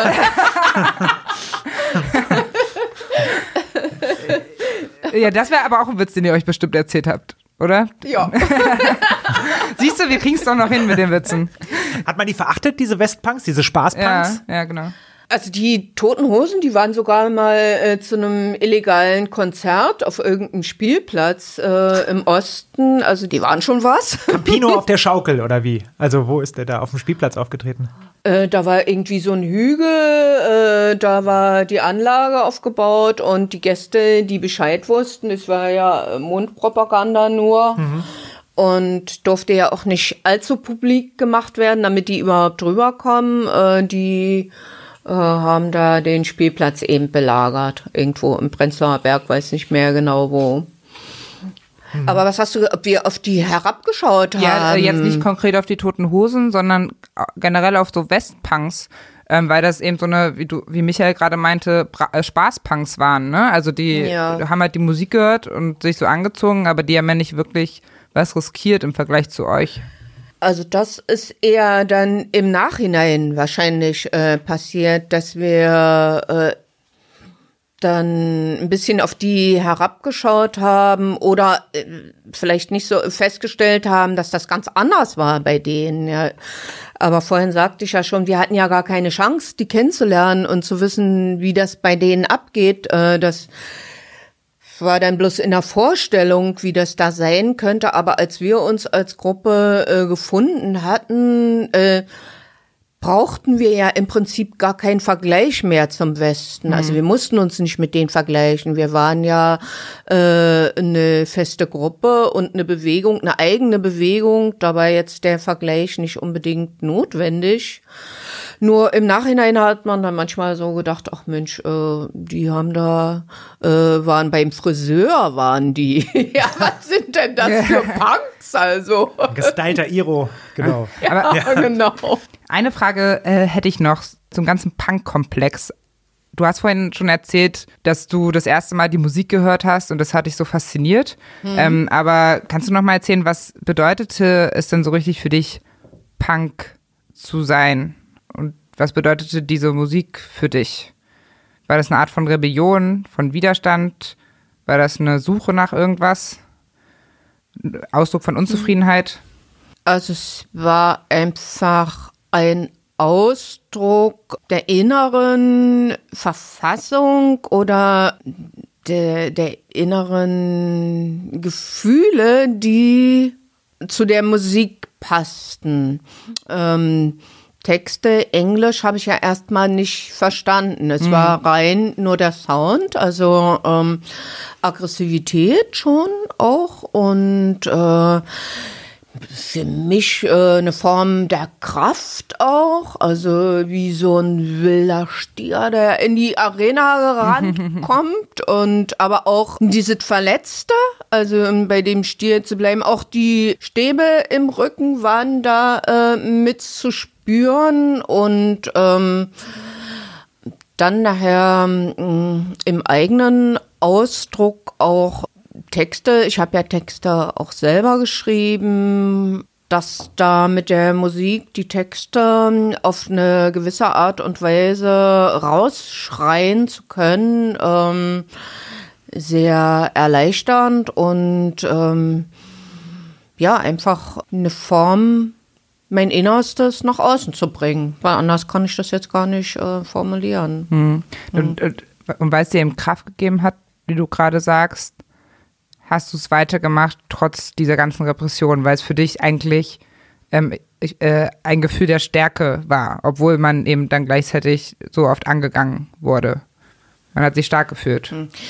Ich weiß nicht, also ich würde im Nachhinein äh, sagen, hm, ich hatte gar keine andere Chance, was anderes zu sein. Ich war eben Punk und dann war ich Punk. Also mhm. so wie jemand, der vielleicht im Körper einer Frau geboren ist, der hat auch gar keine andere Chance, als irgendwie äh, mhm. das zu sein, was er ist. Äh, so war ich dann eben Punk. natürlich nur eine gewisse Zeit meines Lebens, aber ähm, Gab, ich kann mir gar nichts anderes vorstellen. Gab es denn Parolen oder Sprüche oder Symbole, auf die sich die Punkbewegung im Osten hat verständigen können? Also was man so gerufen hat oder auch von mir aus an die Wand ge gesprüht hat mit Kreide, äh, gemalt hat mit Kreide? Ja. Äh, na, das war ja verboten, also ähm, das. Das hat sie äh, ja nicht sonst auch davon abgehalten, oder? Nein, aber wir hatten auch da weniger schicke Sprühdosen zur Verfügung das habe ich nur einmal gemacht, weil das war mir auch zu gefährlich und das war auch nicht unbedingt das, wofür ich in den Knast wollte, ähm, weil ich irgendwo was äh, rangesprüht oder gemalt hatte. Mhm. Ähm, na, das äh, Symbol war auch, denke ich, wie im Besten das Anarchie, ah, das Eingekreiste und über Anarchie wurde auch äh, viel diskutiert und ähm, erforscht, was ist das überhaupt, ist das möglich und ähm, in der DDR. Ja, aber ich denke schon, dass es auch welche gab, die den Begriff einfach benutzt haben, um Freiheit auszudrücken. Mhm. So, das war vielleicht ein Synonym. Das war schon ein Widerspruch, oder? In der DDR war Anarchie eigentlich nicht möglich. Also es war auch eine Provokation. Nee, also nur in kleinen Rahmen. Mhm. Äh, in unseren Kreisen war es möglich, eine gewisse Anarchie auszuleben. Das heißt, äh, irgendwie jeder macht, was er will, solange er den anderen nicht schädigt oder so. Äh, das war dann schon nur in kleinen Kreis möglich. Was hat denn der Kapitalismus für eine Rolle gespielt? Also, weil heutzutage richtet sich Punk ja oft gegen Kapitalismus, den es ja bei euch nicht gab. Offiziell. Ja. Deshalb ähm, war das auch nicht, äh, nicht, kein Thema groß. Also man kannte zwar Tonstein und Scherben mhm. und so und Texte da, aber das war ja bei uns kein Thema. Aber das war schon auch klar, dass es äh, ein ähnliches dysfunktionales System ist wie das, ähm, wie die DDR, der Kapitalismus. Bloß ähm, darüber mussten wir uns nicht auseinandersetzen. Mhm. So. Anarchie war natürlich auch im Westen nicht möglich, obwohl es alle gesprüht haben. Zumindest die Punks. Fällt mir nur gerade ein, das wollte ich noch, noch äh, ja. dazu sagen, weil äh, ich habe das gerade so ein bisschen selbstgerecht gesagt, das war nicht in der DDR möglich. Das ist eigentlich in keinem Land möglich, Anarchie. Ne? Also wenn man irgendwie Regeln und äh, feste Grundsätze. Ja. Lasst uns äh, zur nächsten Kategorie kommen. Mach's yourself. Kategorie Mach's yourself. Jana, woran erinnerst du dich aus den DDR-Zeiten, was du selbst improvisiert gebastelt hast? Also du hast schon einiges erzählt, aber du darfst jetzt deinen Lieblings äh, Na, etwas äh, aussuchen. Äh, erzähle ich noch von einer anderen Hose. Also es gab Arbeitsbekleidung, eine weiße Bäckerhose. Diese Bäckerhose habe ich erstmal, glaube ich, enger genäht und dann habe ich in einem äh, Harzerstäuber, das ist so ein Ding, wo ein Pumpflakon unten dran ist, wo man Haarlack reingefüllt hat, also zum selber nachfüllen.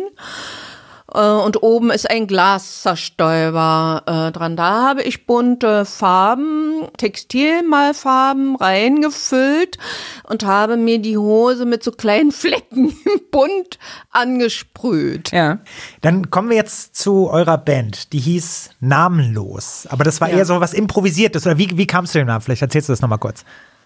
Ja, wir wollten eigentlich keinen Namen, äh, weil wir von der Stasi nicht so schnell entdeckt werden wollten und die so ein bisschen verwirren. Und wir fanden es auch eigentlich cool, keinen Namen zu haben. Mhm.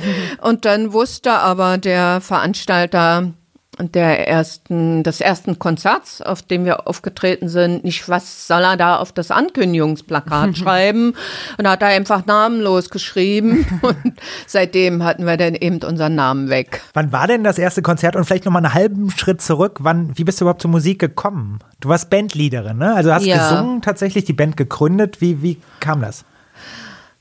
Das kam so, ähm, dass ich mal wieder irgendwie keine Wohnung hatte und bei jemandem gewohnt habe, der mit seinem Kumpel vorher schon Musik gemacht hatte.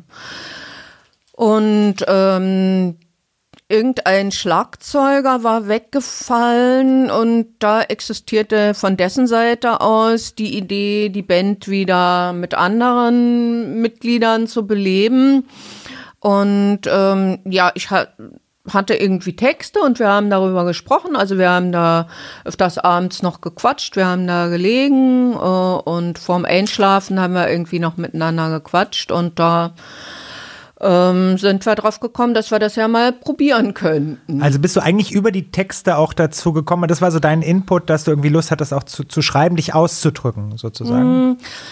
Ich hatte vorher schon mal in der Halle noch jemanden vertreten. Also da waren wir unterwegs auf einer Feier und da sollte eine Band spielen und die Sängerin war nicht da und die haben mich dann gebeten, ob ich da was singe. Und äh, da habe ich das erste Mal festgestellt, dass mir das Spaß macht. So. Ja.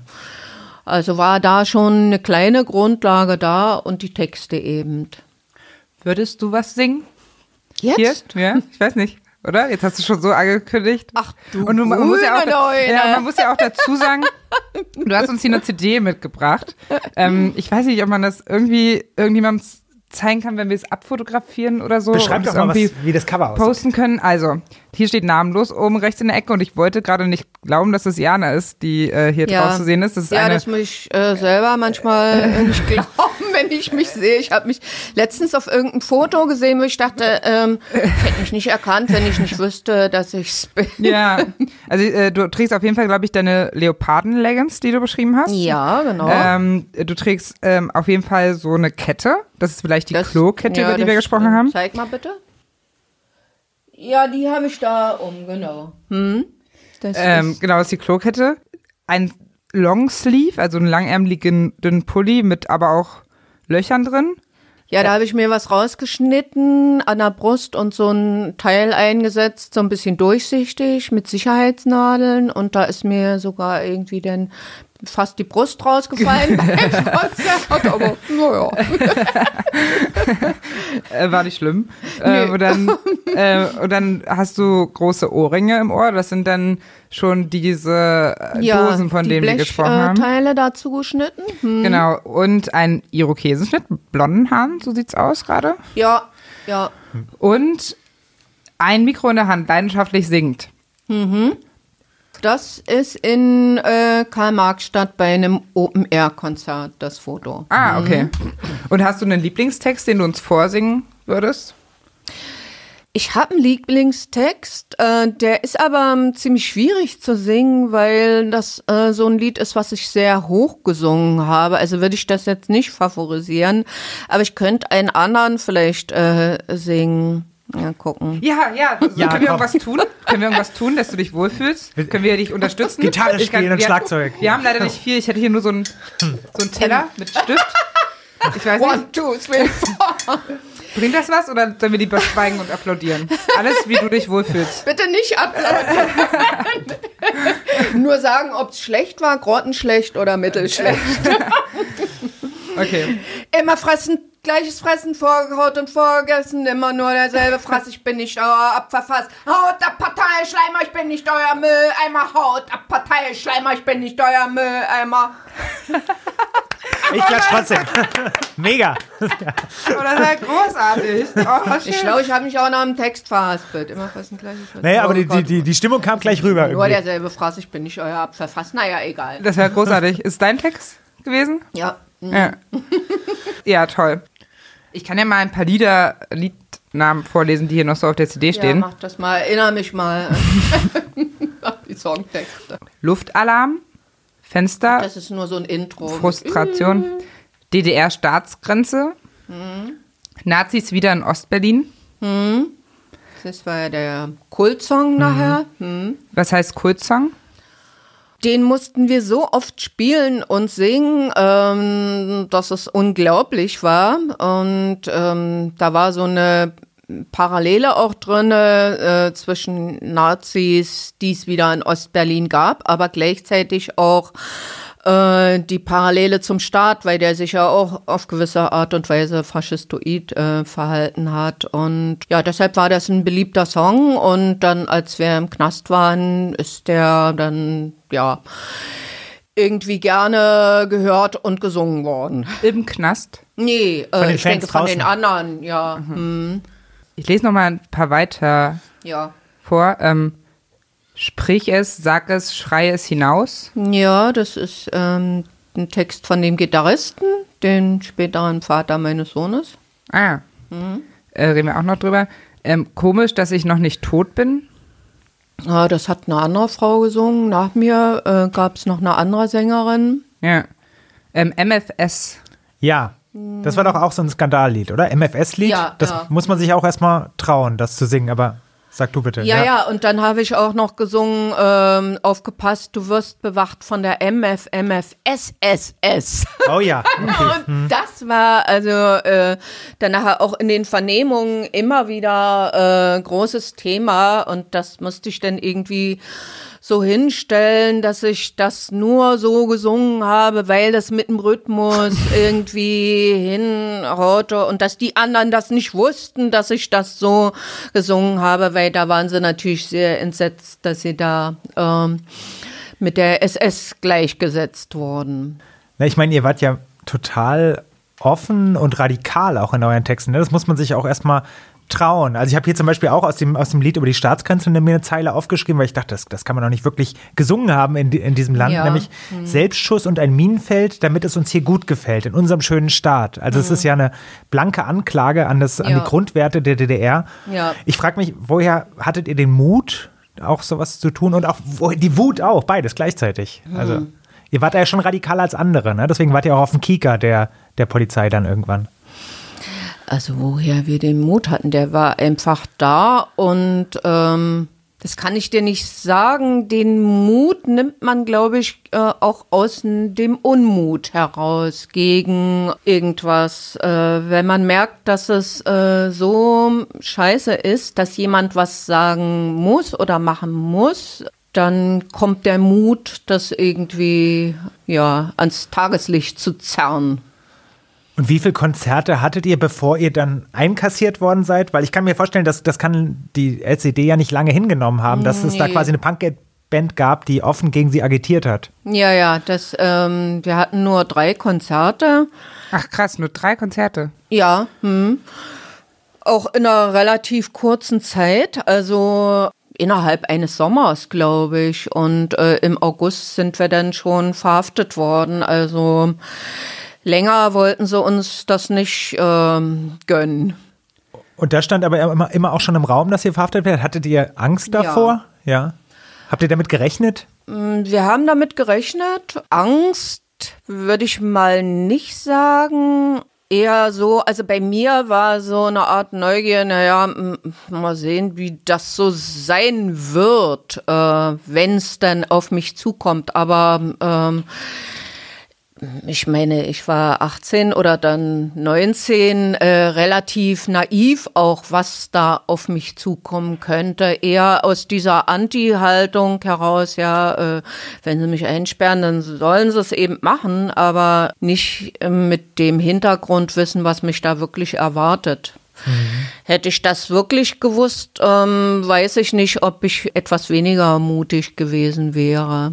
Ja. Ja, da müssen wir auch, auch gleich drüber sprechen. Ich wollte nur fragen, die Stasi ist ja auch ganz massiv auf, auf verschiedenen Wegen gegen Punk-Bands und die Bewegung vorgegangen. Ne? Es gab ja auch viele Spitzel, habe ich gelesen in der, in der Szene. Ja, es gab viele Spitze, äh, vor allen Dingen auch bei der Band, die ich vorhin erwähnt habe, die Leipziger Band. Wutanfall. Wutanfall, genau, da war ein Bandmitglied, äh, ein extremer Spitze sogar. Und ähm, ja, Sascha Andersen ist zwar jetzt nicht aus der Punk-Szene, aber der war da schon anfangs äh, Switchermaschine, äh, eher eine künstlerisch angehauchte Punkband, ähm, eher eben der Oberspitze. Mm, dann haben sie viele Jungs versucht, äh, zur Armee zu ziehen, weil dann waren die ja erstmal ähm, drei Jahre weg. Ja, mhm. äh, weg und äh, wenn sie verweigert hätten, dann sowieso. Bausoldat war ähm, weniger genehmigt, ähm, hätten sie auch in den Knast gemusst. Ja, die haben schon aktiv ähm, mit ihren Mitteln, die sie so immer benutzt haben, äh, daran gearbeitet, die Szene zu zerschlagen. Und ich habe auch in meinen Akten eben gelesen, dass äh, Mielke irgendwann so einen Härtebefehl gegeben hat. Diese Elemente sind nicht mehr mit Samthandschuhen anzufassen. Und es gab sogar äh, einen Schulungsfilm für Stasi-Mitarbeiter, wo wir als Band eben als Negativbeispiel erwähnt sind. Der hieß Krieg im Frieden. Mhm. Mhm. Ähm, wenn ich da kurz einhaken darf, äh, weil du gerade den Mielke-Erlass erwähnt hattest, das war 1983. Erich Mielke war Minister für Staatssicherheit und hat diesen Erlass erlassen, um wirklich Härte gegen Punks zu fordern und um eine, Zitat, Eskalation dieser Bewegung zu verhindern. Und das, was du auch gerade schon angerissen hast, war, bei festgestellter Renitenz soll man die Samthandschuhe ausziehen. Ja. Wir haben keinen Anlass, mit diesen Figuren zart umzugehen. Ja. Und das war, so stand es eben auch in einem der Texte, die wir so zur Vorbereitung gelesen haben, quasi schon der Anfang vom Ende der Punk-Szene 1983 in der DDR, weil es eben da dann so zerschlagen wurde. Oder? Naja, das hat ja eine Weile gedauert. Also die ihre ähm, Zersetzung hm. und ihre Maßnahmen da alle durchführen konnten. Ich bin 84 entlassen worden, da gab es die Punk-Szene noch, aber der ursprüngliche Kern war da irgendwie hm. nicht mehr äh, so. Das war ein bisschen zerfallen alles. Ähm. Hm. Ich wollte noch eine Nachfrage zur Stasi stellen. Gab es bei euch auch Infiltrierungsversuche? Hat euch da jemand angesprochen? Sollte jemand angeworben werden? Ja, ja, also ich bin auch mehrmals äh, angeworben worden, äh, dann im Knast auch noch und äh, Was waren das für Leute? Wer hat dich da angesprochen? Auch, auch vorher, vielleicht noch vor dem Knast?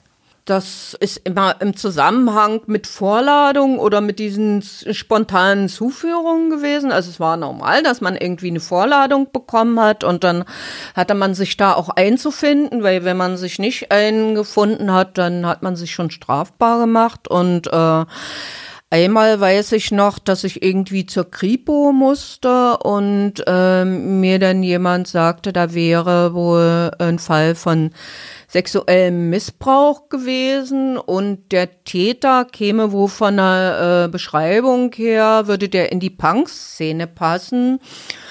Und in meinen Akten habe ich dann gelesen, Stasi-Akten später, ähm, dass sie davon ausgegangen sind, dass äh, meine Moral so ist, dass ich diese Tat verurteile und dass ich deshalb dann mitarbeite, um diesen angeblichen äh, Vergewaltiger äh, zu finden. Ich weiß gar nicht, ob die Geschichte wirklich äh, mhm. wahr war oder ob das nur ausgedacht war.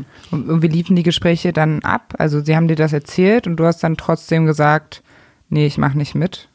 Mm, also es gab zwei Situationen, wo ich das äh, so mhm. konkret ähm, gesagt habe, aber die haben auch erstmal so vorgefühlt, mhm. äh, wie wäre das dann, ist die Frau Schlosser oder die Schlosser, wäre ich da immer nur erwähnt, mhm. dann überhaupt äh, geeignet und äh, irgendwann stand dann bei mir, ist nicht kooperativ und äh, ja, können sie bei mir vergessen mit der Anwerbung, so.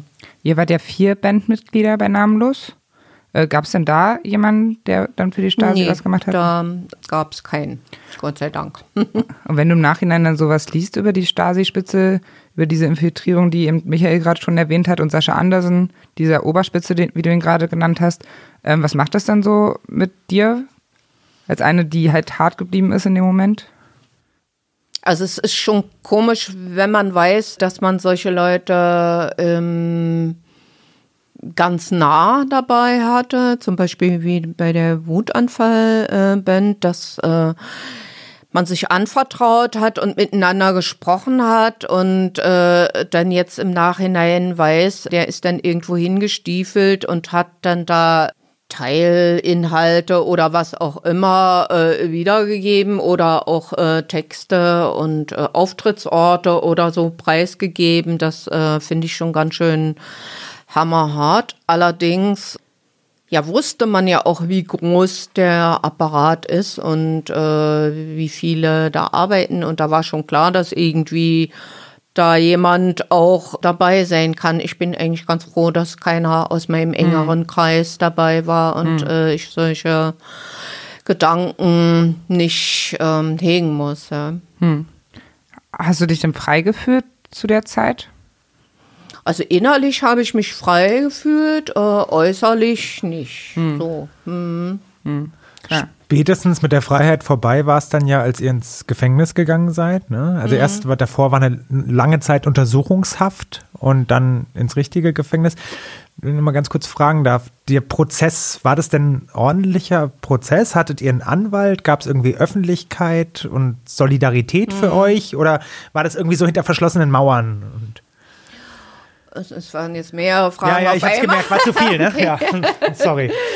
Nochmal von vorne. Also, äh, es gab einen Anwalt. Ich hatte äh, Herrn Lothar de Misère als äh, Anwalt mhm. und ähm, da war eigentlich klar, dass der zwar äh, so eine Proforma Verteidigung übernimmt, aber dass das keine wirkliche wahre äh, Verteidigung äh, sein kann, weil äh, es wäre einfach auch nicht möglich gewesen, als Anwalt äh, in der DDR tätig zu sein, wenn man plötzlich mit äh, Elan und äh, innerer Einstellung Staatsfeinde verteidigt, da wäre man ja automatisch auch ein Staatsfeind gewesen. Also war schon klar, dass die Verteidig äh, Verteidigung nur in gewissen Grade möglich ist. Und was war dann noch deine Frage? Ach so, die Öffentlichkeit war ausgeschlossen. Äh, es waren ein paar Freunde da und äh, die konnten wir aber bloß äh, sehen im Gang. Irgendwie mit Handschellen wurden wir da reingeführt und die haben dann noch ein paar ermunternde Worte gerufen und welche haben sich auch aufgeregt, dass sie da nicht rein dürfen, aber es hat eben unter Ausschluss der Öffentlichkeit stattgefunden. Einige äh, Stasi-Mitarbeiter im Publikum, aber ansonsten äh, war der Raum da relativ leer. Und die Verteidigung hat sich in erster Linie darauf, auf unsere Jugend und Unerfahrenheit berufen. Also hm. das war das, wo versucht wurde, ein bisschen was äh, an Milde im Urteil rauszuschinden. Ja. Äh, wir sind jetzt schon mitten im Prozess, aber äh, wir haben noch gar nicht darüber gesprochen, wie äh, du da hingekommen bist. Also ähm, äh, ja, kannst du das nochmal erzählen? Was ist da genau passiert? Den Tag oder was, äh, wie das? Ähm, genau, wofür du angeklagt wurdest so, hm. und äh, wie die Verhaftung dann ablief. Wurde da hm. mitten in der Stadt aufgegriffen oder wie war das? Äh, die haben uns aus der Wohnung äh, geholt eines Morgens. Ich habe in so einer Wohnung gewohnt, wo die Tür nicht abgeschlossen war, mit meiner Freundin zusammen. Und da klopfte es und da war schon klar, dass irgendwie, ähm, dass es jemand ist, der nichts mit unserem Freundeskreis zu tun hat, weil die hätten nicht geklopft, die wären wahrscheinlich einfach reingekommen.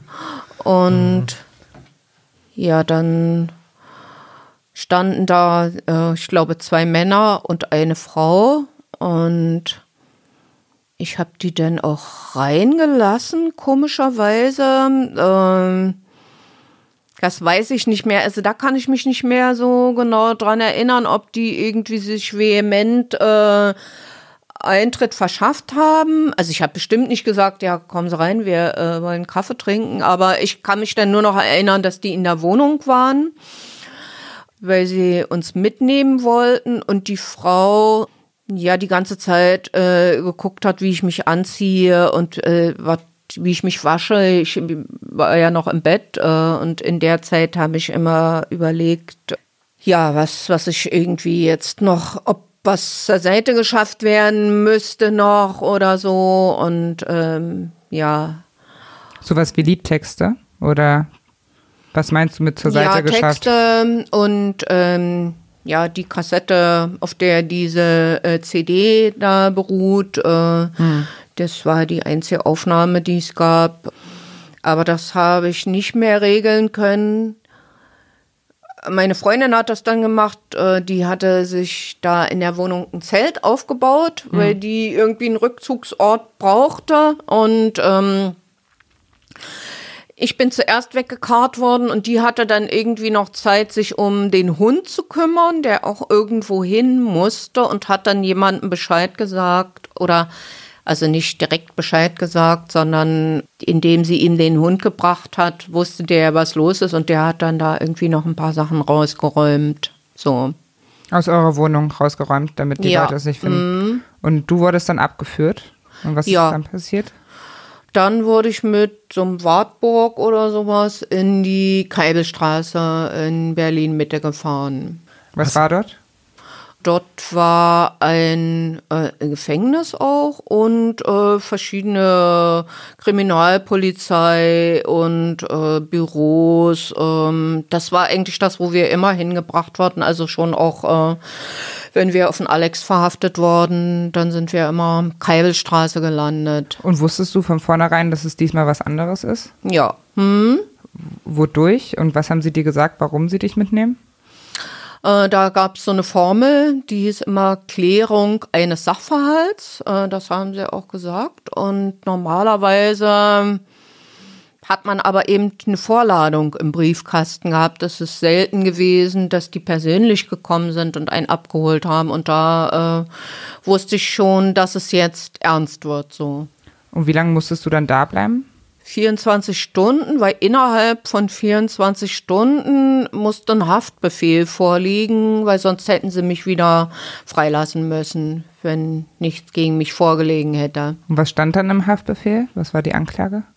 Paragraph 220 heißt der Herabwürdigung staatlicher Organe, Institutionen und Einrichtungen. Das war nur so ein kurzer Schriebs, also der Paragraph und dass wir mit unserer Band eben Texte äh, gesungen haben, die diesen Paragraphen betreffen. Und wie lange saßt du dann in Untersuchungshaft, bevor der Prozess losging, über den wir gerade schon gesprochen haben? Und dann war ich neun Monate in Untersuchungshaft, was eigentlich nicht zulässig war was heißt zulässig? Also normal war ein halbes Jahr Untersuchungshaft, dann hätte der Fall geklärt sein müssen, aber die haben uns versucht anzuhängen, dass wir eine Platte in den Westen geschmuggelt haben, was eine andere Punkband gemacht hatte, aber bei uns war das nicht der Fall. Und deshalb haben sie wahrscheinlich ein bisschen länger gebraucht, um das dann rauszukriegen, dass es nicht so ist. Und wie oft wurdest du verhört in der Zeit? Es gab so Stoßzeiten, ähm, wo ich täglich verhört wurde, Vormittag und Nachmittag. Und dann waren mal wieder Phasen, was weiß ich, vielleicht hatte der Vernehmer Urlaub oder die mussten sich untereinander absprechen, wie sie jetzt da noch was aus mir rausquetschen. Dann war mal wieder Pause. Also, ja. Und unterschiedlich. Lothar de Maizière ist der, der später auch der Regierungschef von der DDR wurde, ja? ja? Okay, der mhm. war dein Anwalt, ja. Mhm. Und wie oft hat der euch konsultiert oder euch vorbereitet auf diesen Prozess ich dann? den einmal irgendwie so. gesehen. Der ist einmal in die Urhaft gekommen und hat sich da ein paar Notizen gemacht und mehr ist dann nicht passiert. Also. Hattet ihr untereinander Austausch, die Bandmitglieder, oder wart ihr da isoliert voneinander? Einmal durfte ich äh, den Gitarristen sehen, das was ja eigentlich mein zukünftiger Ehemann war. Ja. Und nur deshalb durfte ich ihn sehen. Da war was mit den Texten unklar und zwar war das eigentlich ganz lustig, weil wir haben behauptet, äh, jeder hat behauptet, er hätte die ganzen Texte geschrieben, weil er dem anderen die Last der Vorteilung abnehmen wollte. Also ich habe gesagt, ich habe die ganzen Texte geschrieben und er hat das gleiche gesagt und dann irgendwann sagt, jetzt reicht's uns aber hier. Also jetzt äh, machen wir mal, können Sie sich mal sehen und dann äh, sprechen Sie sich mal bitte ab wer wer welche Einigt euch. Texte gemacht hat. Wie haben Sie sich dann abgesprochen? Oder ihr euch dann abgesprochen? Na, wir haben dann gesagt, dass äh, das wahrscheinlich nicht viel Einfluss nehmen wird auf den ähm, auf das Strafmaß und jeder sagt die Texte, die er wirklich geschrieben hat und dann ähm, ja war das so aufgeteilt. Ich habe in einem Artikel äh, in der Vorbereitung gelesen, dass ähm, dein zukünftiger Ehemann damals, Micha äh, Herrschiff, Horschig. Horschig, ich kann meine eigene Schrift nicht mehr lesen, Kritzel. ähm, äh, dass der dann angefangen hat, rumzuschreien oder so und dann hat er euch auch gehört und dann habt ihr geantwortet, rote Front in der Untersuchungshaft. Erinnerst du dich daran, dass ihr euch so gegenseitig über die Zellen hinweg was Äh, zugerufen habt? Ja, wir haben uns äh, durch die Lüftungsschächte immer was zurufen und äh, der Micha hatte immer den Spruch Rotfront. Also auch wenn wir uns begrüßt haben, Rotfront. und äh, das hat er da weiter so gehalten. Ja. Ja, und dann kam das Urteil. Anderthalb Jahre Gefängnis. Hast du damit irgendwann gerechnet? War das dir irgendwann klar, dass es so ernst wird? Nee, also ich hatte dann schon innerhalb der U-Haft äh, erfahren, was andere äh, für Urteile bekommen haben, so dass ich schon mit einem höheren Strafmaß gerechnet habe. Aber anfangs, die ersten Tage, als ich da saß, habe ich mir so alles durch den Kopf gehen lassen und kannte jemanden, der hatte äh, sich geprügelt und hat wegen Körperverletzung äh, ein halbes Jahr bekommen. Und da habe ich noch so naiv gedacht, na ja, äh, du hast ja keine Körperverletzung begangen, du wirst ja wohl nicht äh, ein halbes Jahr bekommen. Aber irgendwann war schon klar, dass es ähm, das war, glaube ich, auch von de Maizière äh, mitgeteilt, wie hoch ungefähr das Strafmaß ausfallen könnte. Lass uns doch nochmal auch über, über Hoheneck explizit Ja. sprechen. Das gilt ja wirklich als berüchtigtes Frauengefängnis der Ja. DDR, wo auch die ganzen politisch Gefangenen oder alle Frauen, die mit der Stasi was zu tun hatten, eben hingekommen sind. Ja. Und die Berichte, die man jetzt im Nachhinein liest, die lesen sich grauselig, muss man sagen. Also die medizinische Versorgung war zum Beispiel total schlecht. Es war mega kalt, wie du es auch gerade gesagt hast. Die, Erne Ja. die Ernährung, also es gab kein frisches Obst oder Brot, auch nur alle, alle Jubeljahre mal. Hast du es, es klang gerade schon so an, hast du es auch als so grausam und furchtbar erlebt und wahrgenommen, den Ort? Ja, ich habe es so erlebt, ähm, obwohl ich nachher auch äh, Sachen gelesen habe über Hoheneck, äh, wo ich mich glücklich schätze, dass ich zu einem späteren Zeitpunkt äh, da gewesen bin, weil also anfangs in den 60er Jahren und so ähm, es da noch unerträglicher gewesen sein muss, die Ernährung noch schlechter und da gab es auch noch sogenannte Wasserzellen, wo äh, Gefangene Ja. ja, äh, mit den Beinen im Wasser stehen mussten und ähm, die Versorgung war schlecht, aber ist nicht so, dass man jetzt nicht hätte überleben können. Also Vitamine waren Mangelware. Und ähm, es wurde noch gesagt, dass irgendwas ins Essen gemischt wird. Äh, das ist im Nachhinein auch nicht so genau erforscht, ob das wirklich äh, stattgefunden hat, was die Aggression und die äh, sexuellen Bedürfnisse äh, dämmen, eindämmen sollte. Ähm, das da wurde immer äh, der Name Hengulin erwähnt. Ich habe danach noch mal bei so einer Zeitzeugenführung nachgefragt, ähm, ähm, was damit ist. Und das ist aber nicht nachgewiesen eben, äh, dass das wirklich gemacht wurde. Jedenfalls haben Frauen auch ihre Periode nicht mehr bekommen und alles solchen komischen Sachen. War es denn da möglich, mit Ärzten darüber zu sprechen währenddessen? Hatte man überhaupt Bezug zu, zu Ärzten auch in der, im Gefängnis? Mm, Nee, eher nicht. Also ähm, es gab die Möglichkeit, wenn man ernsthaft krank war, äh, sich auch irgendwie äh, krank zu melden und dann wurde man einem Arzt vorgestellt, aber da musste man schon ganz schön äh, neben der Kappe sein. Ich persönlich war da nie beim Arzt und auch nicht krank und äh, es gab so ein extra Haftkrankenhaus dann noch äh, für schlimme Krankheitsfälle. Mit wie vielen Leuten wart ihr da in einer Zelle? 16 oder so ungefähr. Also Und wie groß war die, damit man sich das vorstellen kann? äh, mit den Maßen habe ich es immer nicht so. So groß wie Ähm, das Zimmer hier, dann können wir es umrechnen. Das sind so dreimal vier Meter, würde ich tippen. Ja, also das Zimmer jetzt vielleicht dreimal in der Länge. okay. Und dann standen hier an den Wänden drei Stockbetten.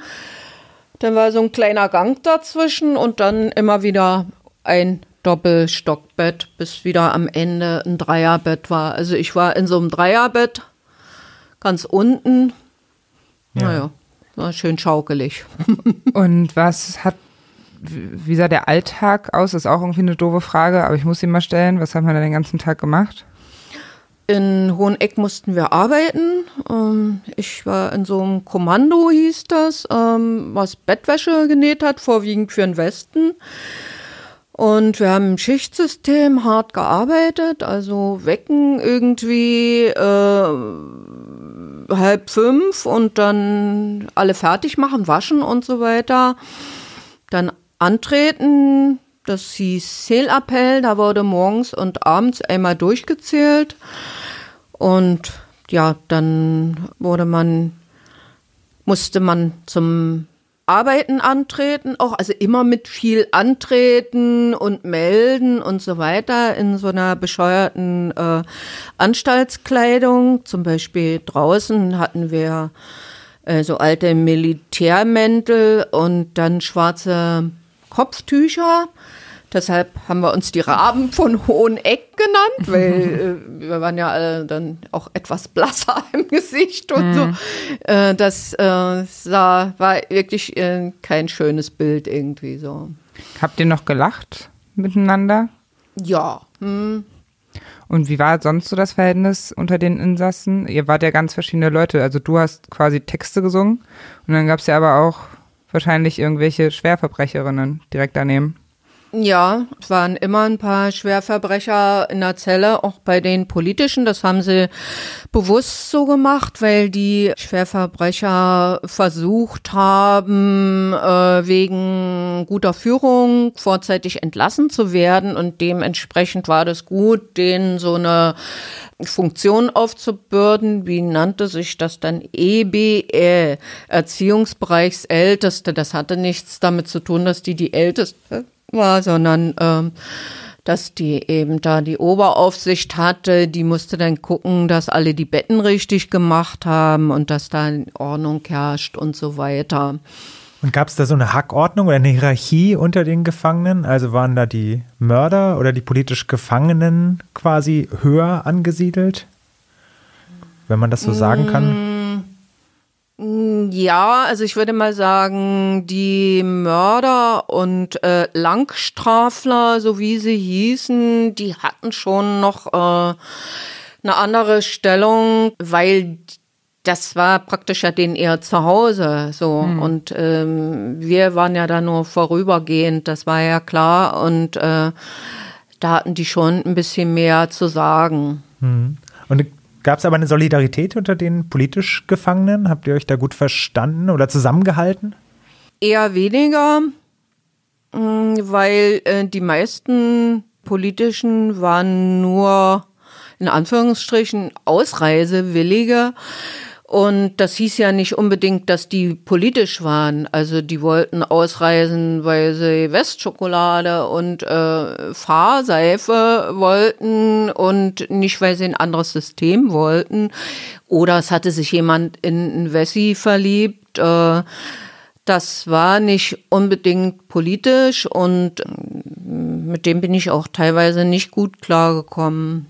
Warst du dann der Außenseiterin oder hattest du auch Menschen, mit denen du dich, Nö, mit wem hast du dich verbündet? Ach, mit denen, die mir sympathisch waren. Okay. Ja. Gab es noch andere Punkerinnen auch in Honeck? Nee, nee. Also es gab noch eine Frau, die da irgendwie so ein bisschen Berührung mit hatte. Die hatten hier Stockower Straße in dem Tunnel irgendwas äh, rangemalt. Schmetterlinge und eine durchgestrichene Rakete oder so. Und dafür hatten die auch irgendwie äh, ein Jahr Haft bekommen. Und die habe ich da kennengelernt. Warst du noch Punk in der Zeit? Also du konntest dich nicht mehr so kleiden, aber vom Gefühl her? Ein bisschen war ich schon noch Punk, ja. Hm. Hast du auch mal deine Punkzeit bereut, als du dann da Bereut? im Gefängnis Ähm. saßt? Nö, Nö. nee. Das ist aber eindeutig. Ich hätte jetzt mehr Zwe Zweifel erwartet. Was, wie hast du denn die Zeit dann überstanden? Hattest Äh, du meinst jetzt, ob ich die jetzt bereut habe oder im Knast im bereut Knast? habe? Ich meine im Knast. Äh, nee, ich, ich, weil das war ja richtig. Also warum sollte ich irgendwas bereuen, was, was ich richtig finde? Ähm, Na, weil es sich da eben in den Knast gebracht hat, in dem System, in dem du gelebt hast. also vielleicht habe ich später, viel später dann noch bereut, dass ich äh, teilweise so naiv gewesen bin und gedacht habe, ich kann was verändern, äh, indem ich äh, mich auf eine Bühne stelle und dort sozusagen die Wahrheit rausschreie. Mm, Eigentlich ist das, macht man sich ja da so präsent und angreifbar, wenn man wirklich was verändern will, dann muss man ganz kleinlaut im Untergrund arbeiten. Aber das ist aber, aber es ist jetzt ganz spannend, dass du sagst, das höre ich gerade zum ersten Mal äh, von dir, wir wollten was verändern. Also weil bisher hast du das vor allem mehr so beschrieben, ihr wart du warst wütend, du warst aggressiv, der, äh, also wütend auf etwas, Punk war deine Ausdrucksform. Aber es ging dir eben schon dann anscheinend auch darum, dass du das System verändern wolltest, offener machen wolltest.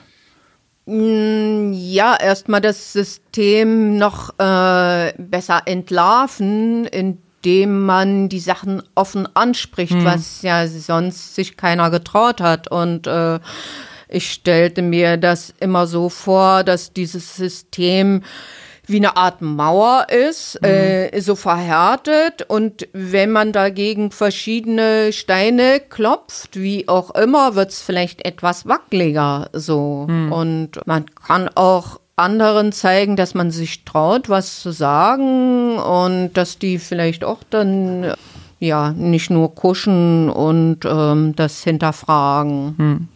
Du warst jetzt insgesamt anderthalb Jahre dann im Gefängnis. Wie hat dich das jetzt noch, wie, Also ich habe die anderthalb Jahre nicht abgesessen, sondern nur ein Jahr und vier Monate, weil sie mich dann in den Westen abschieben wollten und ich aber mit dem Micha besprochen hatte, dass wir in den Osten entlassen werden wollen, weil wir eben in diesem Land was äh, bewirken wollten. Das ist ja bemerkenswert, dass du dann da sitzt neben Leuten, die da saßen, weil sie im Westen wollten und du hast gesagt, nee, wir bleiben, wir wollen bleiben, wir wollen hier was ändern. Ja. Ähm, und wie beschäftigt dich diese Zeit jetzt noch heute, diese anderthalb Jahre?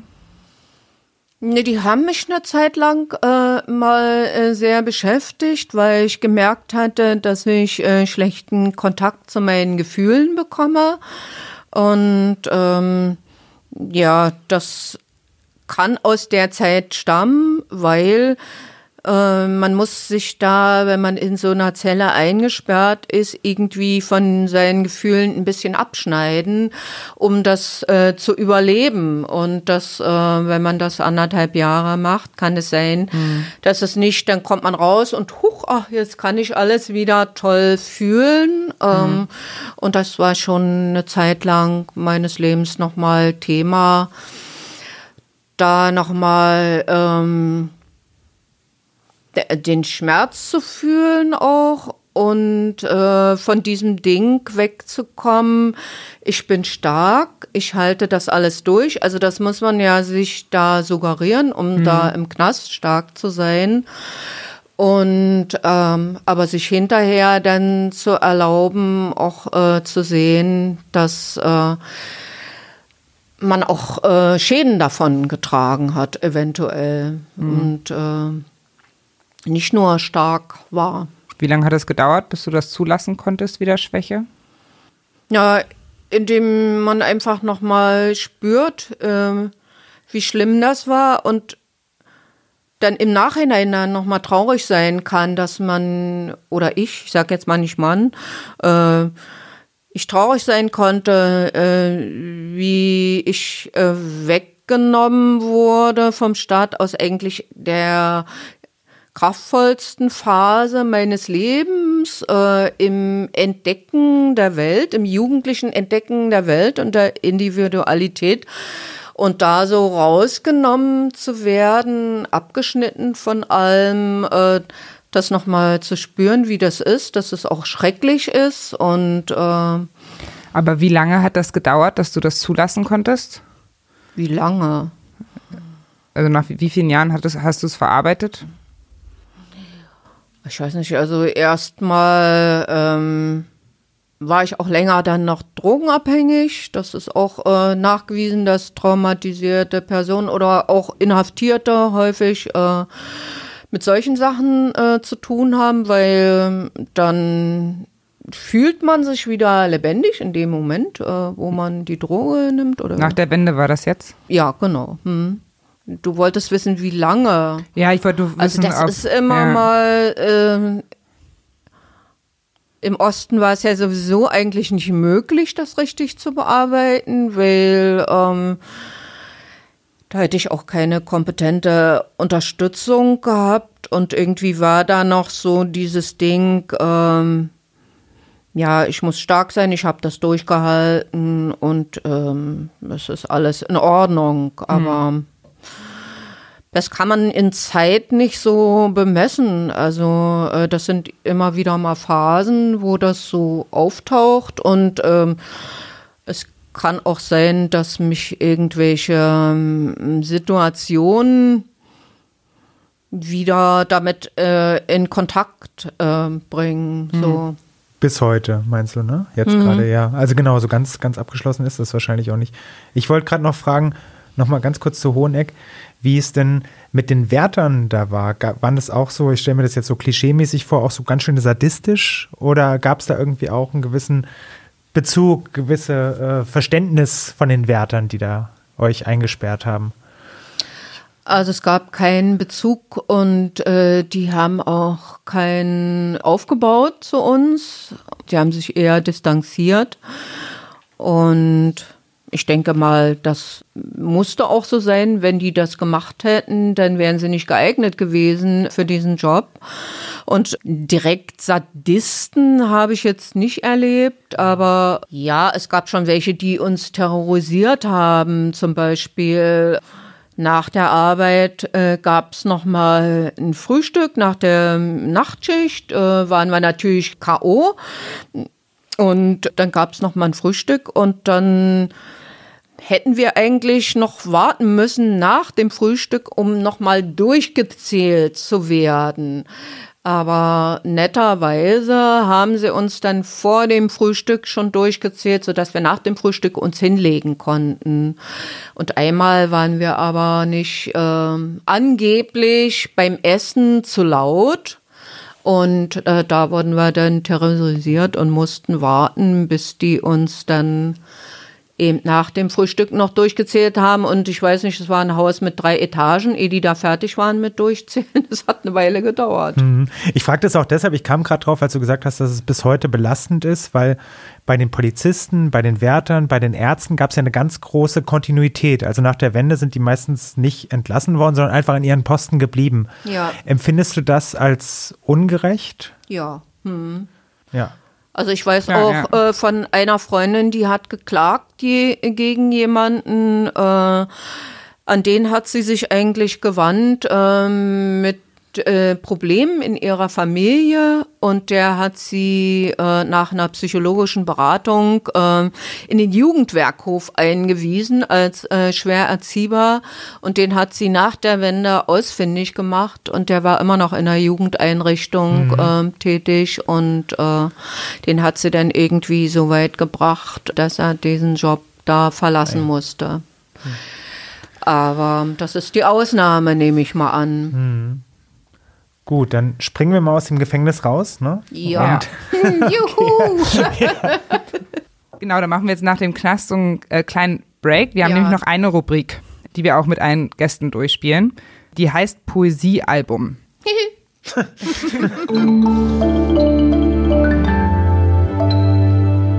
Poesiealbum. Und da geht es darum, äh, dass wir gerne wissen möchten, in welchen Sinn du dich an oder mit welchen Sinn du dich wie an die DDR erinnerst. ja. Also, wenn, wenn wir beim Sinn sehen sind, woran erinnerst du dich da? Grau. Das war kurz und prägnant. Dann machen wir gleich weiter. Riechen. Riechen, äh, so muffig, Kellerschimmel.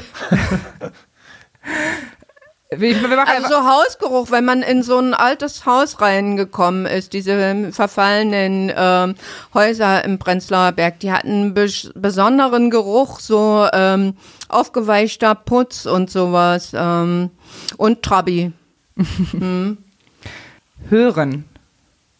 quietschende Straßenbahn, Fahnenappell, also so Marschmusik, mh, Losung, äh, Erich Honecker, die Partei der Arbeiterklasse. Man fühlt die DDR quasi hier gerade. Ähm, warte, was gibt's noch für einen Sinn? Schmecken. Schmecken. Moskauer Eis Moskauer Eis. Wie schmeckt das? gibt's jetzt noch beim Aldi, schmeckt lecker. Was ist denn das für Eis? So Milcheis. ähm, schmecken so Janka, Würzfleisch, Schmelzkäse. Reicht, oder? Ja, das ist schon einiges. Ähm, fühlen. Fühlen Enge. Ich finde auch Bedrohung. Reicht das? Ja, das reicht. Man hat auch jetzt nicht gesehen, dass du wirklich die Augen gerade geschlossen hast, Ja. ähm, um dich an dieses Gefühl Ich zu erinnern. äh, Danke was dafür. Positives noch reinbringen, weil es war ja nicht, also das Lebensgefühl generell ähm, so bedroht, schon auch irgendwie. Aber ja, ist nicht. Hm. Dir ist nichts eingefallen jetzt spontan. Rausgekommen. Okay, ja, dann ist das eben Ja. Mhm. so. Wir haben ja auch gerade über den Knast gesprochen. Ähm, dann lass uns noch mal kurz auf die Zeit danach schauen. Du bist dann nach anderthalb Jahren oder einem Jahr und vier Monaten, hast du gerade gesagt, Ja. rausgekommen. Was ist dann passiert? Das war 1986. Das war entlassen worden, bin ich 1984. Ach, 84 sogar schon. Ja. Okay. Ich bin äh, August 83 verhaftet worden und Dezember 84 entlassen Ja, worden. äh, das hast du dir netterweise aufgeschrieben und nochmal nachgeguckt nach Ja. unserem Vorgespräch. Vielen Dank Genau. dafür, dann haben wir es genau. Mhm. War es mit dem Punk dann vorbei für dich persönlich? Also es war etwas abgeschwächt. Äh, vom Äußeren her war ich nicht mehr so der krasse Punk, also schon noch irgendwie ein bisschen punkmäßig, aber ähm, nicht mehr so extrem wie vorher. Und mit der Band haben wir auch weitergemacht und haben die Texte in veränderter Form äh, weitergesungen, weil wir einfach ähm, zeigen wollten, jetzt habt ihr uns zwar eingesperrt, aber weg sind wir nicht.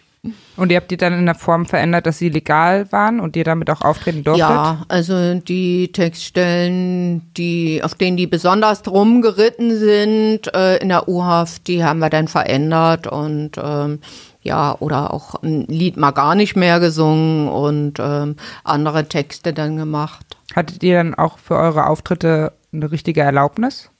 Nee, wir sind weiter weiter, äh, nur Oder im kirchlichen Bereich aufgetreten und da brauchte man eben keine Erlaubnis, weil das ja wie so ein kleiner rechtsfreier Raum war. Ja. Dein Freund kam ja dann auch raus aus dem Gefängnis. Ja, der wäre eher draußen als ich. Hm? Wie ging es dann mit euch weiter? Habt ihr geheiratet? Mm, Nee, wir haben dann nicht geheiratet, weil es war ja im Prinzip nicht mehr notwendig. Und ähm, wir haben dann noch eine Weile zusammengelebt und einen gemeinsamen Sohn bekommen, aber haben uns während der Schwangerschaft getrennt. So. Und Cool. die Band hat sich doch dann auch getrennt, ne? 87 war der letzte Auftritt, wenn ich das richtig recherchiert habe. Ja. Wieso ging es dann auseinander? Auch wegen der Liebesgeschichte, wenn ich jetzt auch so indiskret mitfrage, oder war das, hatte das auch, hat, war die Zeit einfach auch vorbei? Also ich wollte mich musikalisch verändern und konnte aber nicht so richtig formulieren, was ich wollte. Und äh, die anderen waren nicht bereit, sich zu verändern. Die wollten äh, in der gleichen Art und Weise weitermachen. Und da bin ich dann ausgestiegen. Auch, ja, weil ich, mein Sohn, der war da ein halbes Jahr alt und da war das auch nicht mehr so einfach alles. Stimmt, ja. Äh, warst du denn dann nebenher noch arbeiten nach dem Gefängnis? Ja, ich hätte eine Arbeitsplatzbindung bekommen nach dem Knast ähm, in irgendein Werk am Fließband, aber mein äh, Freund, der hatte mir dann eine Arbeit auf einem Friedhof als Friedhofsgärtnerin besorgt. Musstest du da wieder Kopftuch tragen? Nee. Aber die waren auch nicht ganz so begeistert ähm, von meinem Aussehen beim Empfang der Beerdigungsgäste. Weiterhin mit Iro auf dem Friedhof auch, oder? Ja. hm. Okay. Mhm. Ach, Iro dann doch noch, weil du gerade gesagt hast. Äh, nee, du saßt- Iro, ach, Iro hast du gesagt. Iro, nee, ja. nur so hochgestylter. Entschuldigung, das habe ich Naja. verstanden. Und als die Mauer fiel, warst du da auch noch Punk? Nee, nee. Wie, wie hast du die Wende denn erlebt? Also war das etwas, was du herbeigesehnt hast? Oder wo du dich darüber gefreut hast? Ähm, auch nicht unbedingt, weil ich war acht Wochen vorher ausgereist und hatte da jemanden geheiratet, also eine Zweckheirat. Und das war alles äh, gar nicht so einfach, das zu beantragen, die Hochzeit zu organisieren. Dann habe ich einen Umzug organisiert und äh, eigentlich war ich dann im Westen äh, ganz glücklich, dass ich einen Teil äh, der ostdeutschen Bevölkerung auch hinter mir äh, gelassen hatte. Ich, ich sag jetzt mal die ganz Unbewussten. Und war dann gar nicht so glücklich, als die sich alle die Nasen an den Geschäften im Westen platt drückten und ich äh, ja ähm, teilweise auch wieder mit ziemlich primitiven Menschen konfrontiert war. So. Wo bist du denn hingegangen? ich West-Berlin? war ja, ich war im Westen in Kreuzberg erst und ähm, habe dort bei einem Kumpel gewohnt. Und Und, du- dann und bin ich aber wieder zurück, weil ich im Westen keine Wohnung gefunden habe. Das war da alles etwas schwieriger und dann bin ich wieder zurück im Prenzlauer Nach dem. Mauerfall. Ja. Und das heißt, du bist extra eine Zweckehe eingegangen, um dann doch noch in den Westen zu kommen, wohin dich ja der Staat eigentlich ein paar Jahre zuvor hatte abschieben Ja. wollen. Ärgerlich so ein bisschen. ja. Ja, deshalb war die Freude beim Mauerfall jetzt gar nicht so groß bei mir. Ja, ja, okay, krass. Ja. Und wie kamst du dem Wandel? Warum wolltest du dann auf einmal investen, wenn du es vorher mal abgelehnt hast eigentlich? Weil dann alle weg waren, auch von meinen Freunden. Fast alle waren ausgereist. Und das war auch die Zeit, äh, wo der Staat schon ziemlich gewaltsam nochmal durchgegriffen hat äh, gegen Demonstranten und so. Kann ich mich noch erinnern, dass ich da von meinem Balkon Szenen gesehen habe, wie Leute in so einen äh, Bus da reingeprügelt wurden. Und da dachte ich, dass es jetzt an der Zeit ist, irgendwie, dass es nicht besser wird. Das war aber die Zeit, wo sich die Punk-Szene dann schon weitgehend aufgelöst hatte. Die gab es dann nicht mehr. Meiner Meinung nach ja. Also es gab Ja. schon noch Punks und es gab eine Punk-Szene, aber nicht die alte eben. Für die jüngeren Leute war das vielleicht äh, immer noch irgendwie was ganz Tolles, aber mm, für uns nicht mehr. Und hattest du da noch Kontakt zu deinen Bandkollegen und den Leuten aus der alten Szene oder waren die alle ausgereist? Da war einer ausgereist und zu den anderen hatte ich noch Kontakt. Hm? Und nach der Wiedervereinigung habt ihr mal drüber nachgedacht, ob ihr das nochmal aufleben lasst oder war es einfach durch dann auch, das, das Thema? Ja, haben wir ja gemacht. Also Ah, ja. der Gitarrist hat 2005 die Idee gehabt. Ah, ähm, das ist die andere CD, die du mitgebracht hast. Ah ja. Ja. aber da weiß ich nicht so genau, was da für Lieder drauf sind, weil das Mhm. auch nur Proberaumaufnahmen sind. Ähm, da hatte ich eine, habe ich noch eine Schallplatte, aber die wollte ich nicht mitschleppen, weil die Mhm. so ein bisschen sperrig eben ist, wie Schallplatten so sind. ähm, ja, der wollte einfach, dass das nochmal in guter Qualität zu hören ist, weil diese äh, Proberaumaufnahmen, die auf der ersten CD sind, die sind ja in Mono-Qualität und äh, da war auch mit Mastern und so nicht mehr viel zu retten und er wollte dann, dass die Lieder nochmal äh, eingesungen werden in einer hörbaren Qualität und da haben wir das nochmal gemacht 2005 und sind auch nochmal zu einer Ausstellungseröffnung aufgetreten. Ah, spannend. Ja, das hatte nochmal so ein bisschen äh, Konjunktur, das Thema Punk in der DDR, ne? So Anfang der Ja, Nullerjahre. ja, genau. Und zu dir persönlich, wie ging es da weiter? Also du hast dann eben eine Ausbildung gemacht zur Erzieherin Ja. und bist dann mit deinem Sohn nach Prignitz gezogen. Und habe dann auch als Erzieherin gerne gearbeitet. Hm? Hörst du noch Punk heute? Ja, manchmal. Hm? Ja. Wann warst du das letzte Mal auf dem Konzert? Das letzte Punkkonzert? Ähm, als wir selber auch nochmal aufgetreten sind, äh, vor zwei Jahren in Leipzig. Ah, und ja. da waren natürlich auch andere Punkbands. Äh, die Veranstaltung hieß Warschauer Punkpakt. Und man muss dazu sagen, ne, jetzt machen wir nochmal einen kurzen Werbeblock, du singst immer noch äh, in dem Stück Atlas des Kommunismus im Gorki-Theater. Da habe ich dich nicht auch gesehen und da habe ich, ähm, hast du auch dieses Lied gesungen, Nazis zurück in Ostberlin. Deswegen kannst du es wahrscheinlich auch nicht mehr hören. Ja, Ja. so ist es. Äh, wir sind ja jetzt da über Ja. 40 Mal aufgetreten und so oft habe ich das Lied in meiner Punkzeit nicht singen dürfen. Es war wirklich absolut großartig. Ich habe davon vielen Leuten im Nachhinein erzählt, äh, wie du dort über die Bühne gerockt bist. Ja. Äh, Mache ich eigentlich auch immer wieder gerne. In dem Moment weiß ich ja, dass das Publikum äh, frisch ist und äh, da singe ich das auch immer wieder gerne, aber ähm, hat sich doch schon dann auf die Dauer ein bisschen ausgeleiert.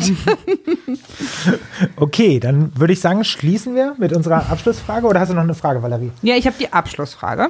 Ach so. Und zwar äh, äh, merkst du ja schon, wir haben ein richtig gutes Konzept mit Rubriken und so. Und dann mit der Einstiegsfrage am Anfang, was vermisst du an der DDR? Und deswegen haben wir auch eine Abschlussfrage. okay. Und die ist, äh, was ist das Beste an der Wiedervereinigung?